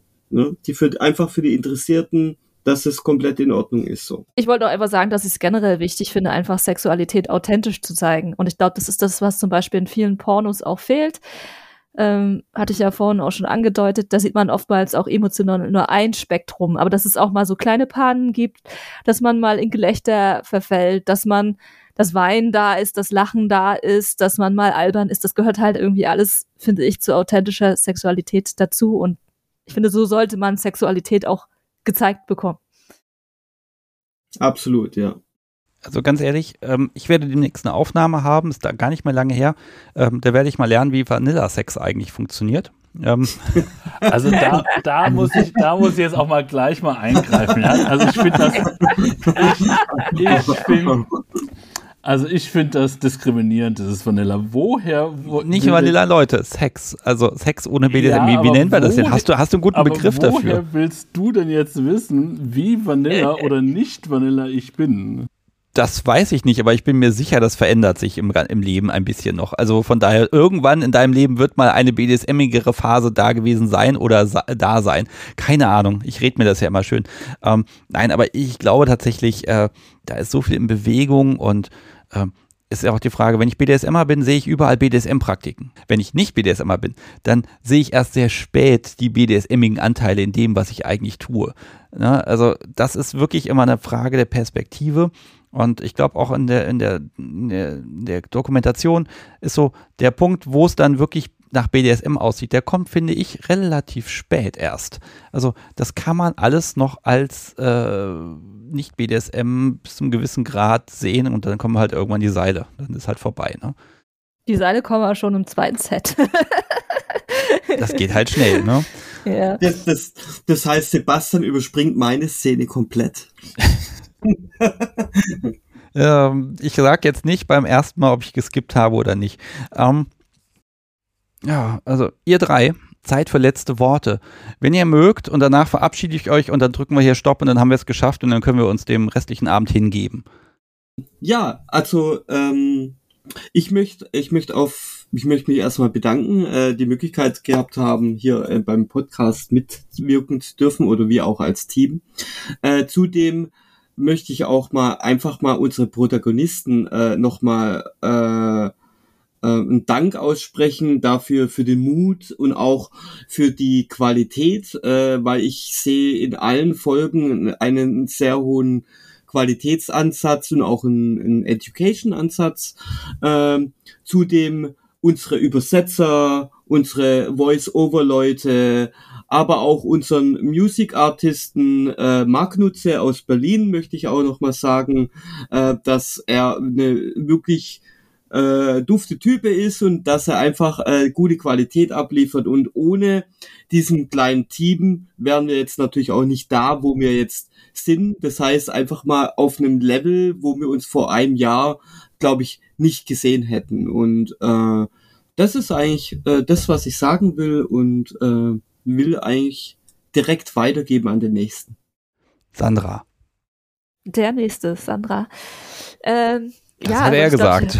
Ich glaube, ich habe inhaltlich schon eigentlich alles gesagt, was ich sagen will. Es hat mir auf jeden Fall auch wieder Spaß gemacht, dabei zu sein und Sebastian mal nicht nur zu hören, sondern auch zu sehen. Und das Podcast sowie zu sehen. Und das Podcast sowie. Ja. Ganz und, kurz. Äh, ja, ich äh, und ich hoffe, wir können mal wieder dabei sein. Ja, da Hier, ich- widmen wir euch dann einzeln, in Einzelgesprächen eurer Psyche ganz tief rein. Ja, Sebastian, jetzt ist es so. Sebastian und Sebastian haben die letzten Worte. Also du zuerst. So sieht's aus, Sebastian. Ja, also äh, erstmal vielen Dank ähm, für deine Zeit und für das Interesse. Ähm, ja, ich muss sagen, als jemand, der nicht aus der Szene kommt, äh, für mich ist das sehr, sehr, sehr bereichernd, äh, das mit den mit Sven und Sunny machen zu dürfen. Und bin da einfach sehr, sehr dankbar, dass diese Einblicke zu bekommen und Menschen zu erleben, die ja einfach bereit sind, äh, uns äh, einfach teilhaben zu lassen. Ja, dann kann ich auch nur noch sagen, vielen lieben Dank, dass ihr euch die Zeit genommen habt, dass wir es geschafft haben, einen Termin zu finden, dass die Technik, wir werden sehen, wie gut es funktioniert, mitgespielt hat, so halbwegs zumindest. Das ist ja hier Tradition, dass die immer um die Ohren fliegt. Macht bloß weiter. Also erschafft Dinge, zeigt BDSM der Welt, zeigt richtiges BDSM der Welt und nicht irgendwelche Dinge, wo äh, fürchterliche Sachen passieren und dann kommt da ein schlimmer Kinofilm bei raus. Ähm, nein, zeigt, wie es ist, dokumentiert es, haltet die Kamera drauf, zeigt Menschen, die ja für die BDSM genauso eine Leidenschaft ist wie für die meisten von euch drei. Und ähm, ja, hat mir einfach ganz viel Spaß gemacht und äh, an das Publikum muss ich natürlich auch ein paar Worte richten. Die werden das nämlich zum Teil am Donnerstagabend hier mit Live-Chat verfolgt haben. Ja, so schön, dass ihr euch Zeit genommen habt und live eine Aufzeichnung hört. so ist das eben, wenn Urlaub ist. Ähm, vielen, vielen Dank und ähm, ja, habt eine schöne Zeit und äh, bis demnächst auf jeden Fall wieder. Und raus. Dankeschön. Ciao! Ciao.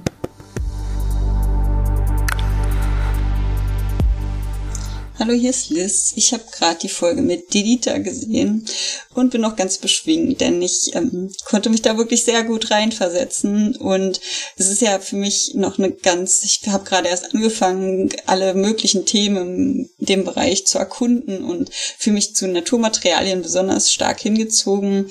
Aber da es bisher sehr kalt war, ähm, haben, ich, haben wir viel drin gespielt bisher.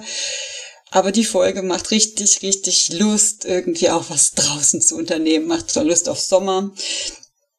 Und genau, ich habe mich da sehr gut einfühlen können, habe auch in manchen Situationen richtig mitgelitten und mitgefiebert. Ich fand es richtig angenehm, wie die Protagonisten so, die alle Beteiligten so miteinander umgegangen sind. Also ich finde, das Spiegel zeigt ein sehr schönes Bild und auch für mich wirklich genau das, was ich am BDSM irgendwie toll und schön und spannend finde, ähm, so umsichtig miteinander umzugehen und auf die Bedürfnisse so einzugehen, die jeder andere hat, sich auch Zeit zu nehmen.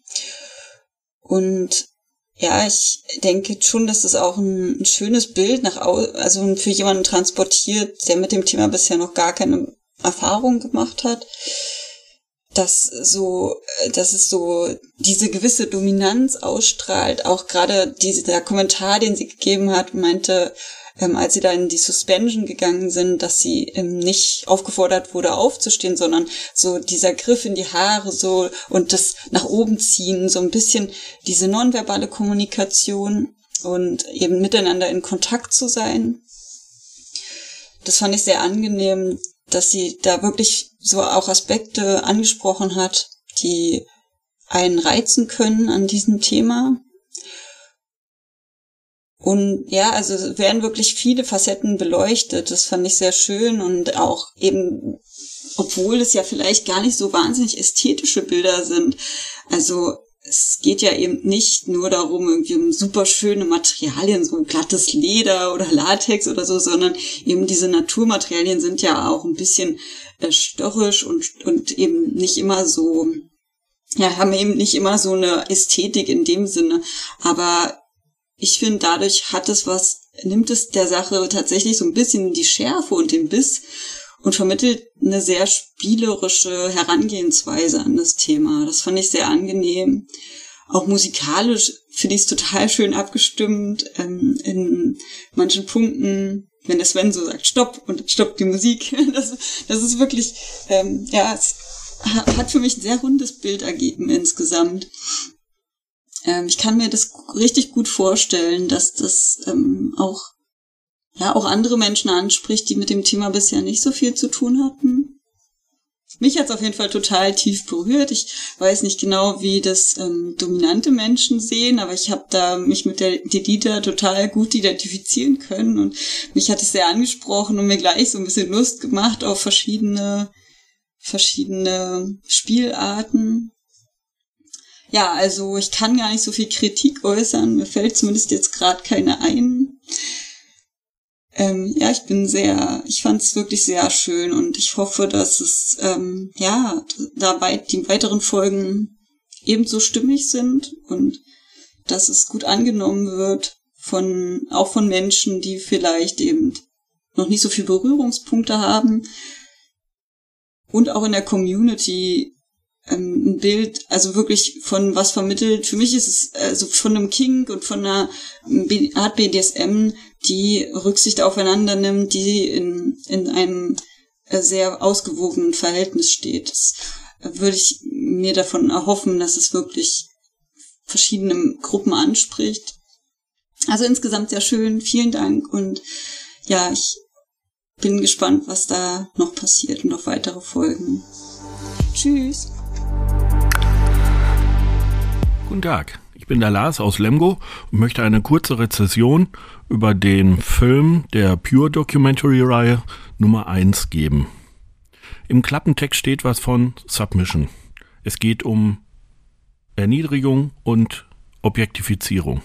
Das interessiert mich, weil das möchte ich auch gerne erleben. So, und deswegen habe ich mir den Film angeguckt. Bin vom ersten Augenblick total geflasht. Nicht das, was ich erwartet hatte. In erster Linie erstmal ein, ja, wie sagt man immer so schön, ein Actionfilm, äh, wo viel geboten wird, nur noch Spitzen gezeigt werden, die man meistens selbst gar nicht erreichen kann. Und dann denkt man wieder, hm, wie soll das gehen? Wie kann das gehen? Aber ich möchte es doch. Nein, dieser Film ist ganz anders. Es ist halt eine Dokumentation. Die ruhige Kameraführung, die super Auflösung, die Wahl des Ortes, wo das alles passiert, die nimmt einen mit. Man ist nicht ein Zuschauer, sondern man ist dabei. Man erfährt es, als wäre man wirklich neben diesem gesamten Schauplatz. Man lebt sich damit rein. Die Personen, die dort spielen vor der Kamera, spielen es mit einer Tiefe, mit einer Inbrunst.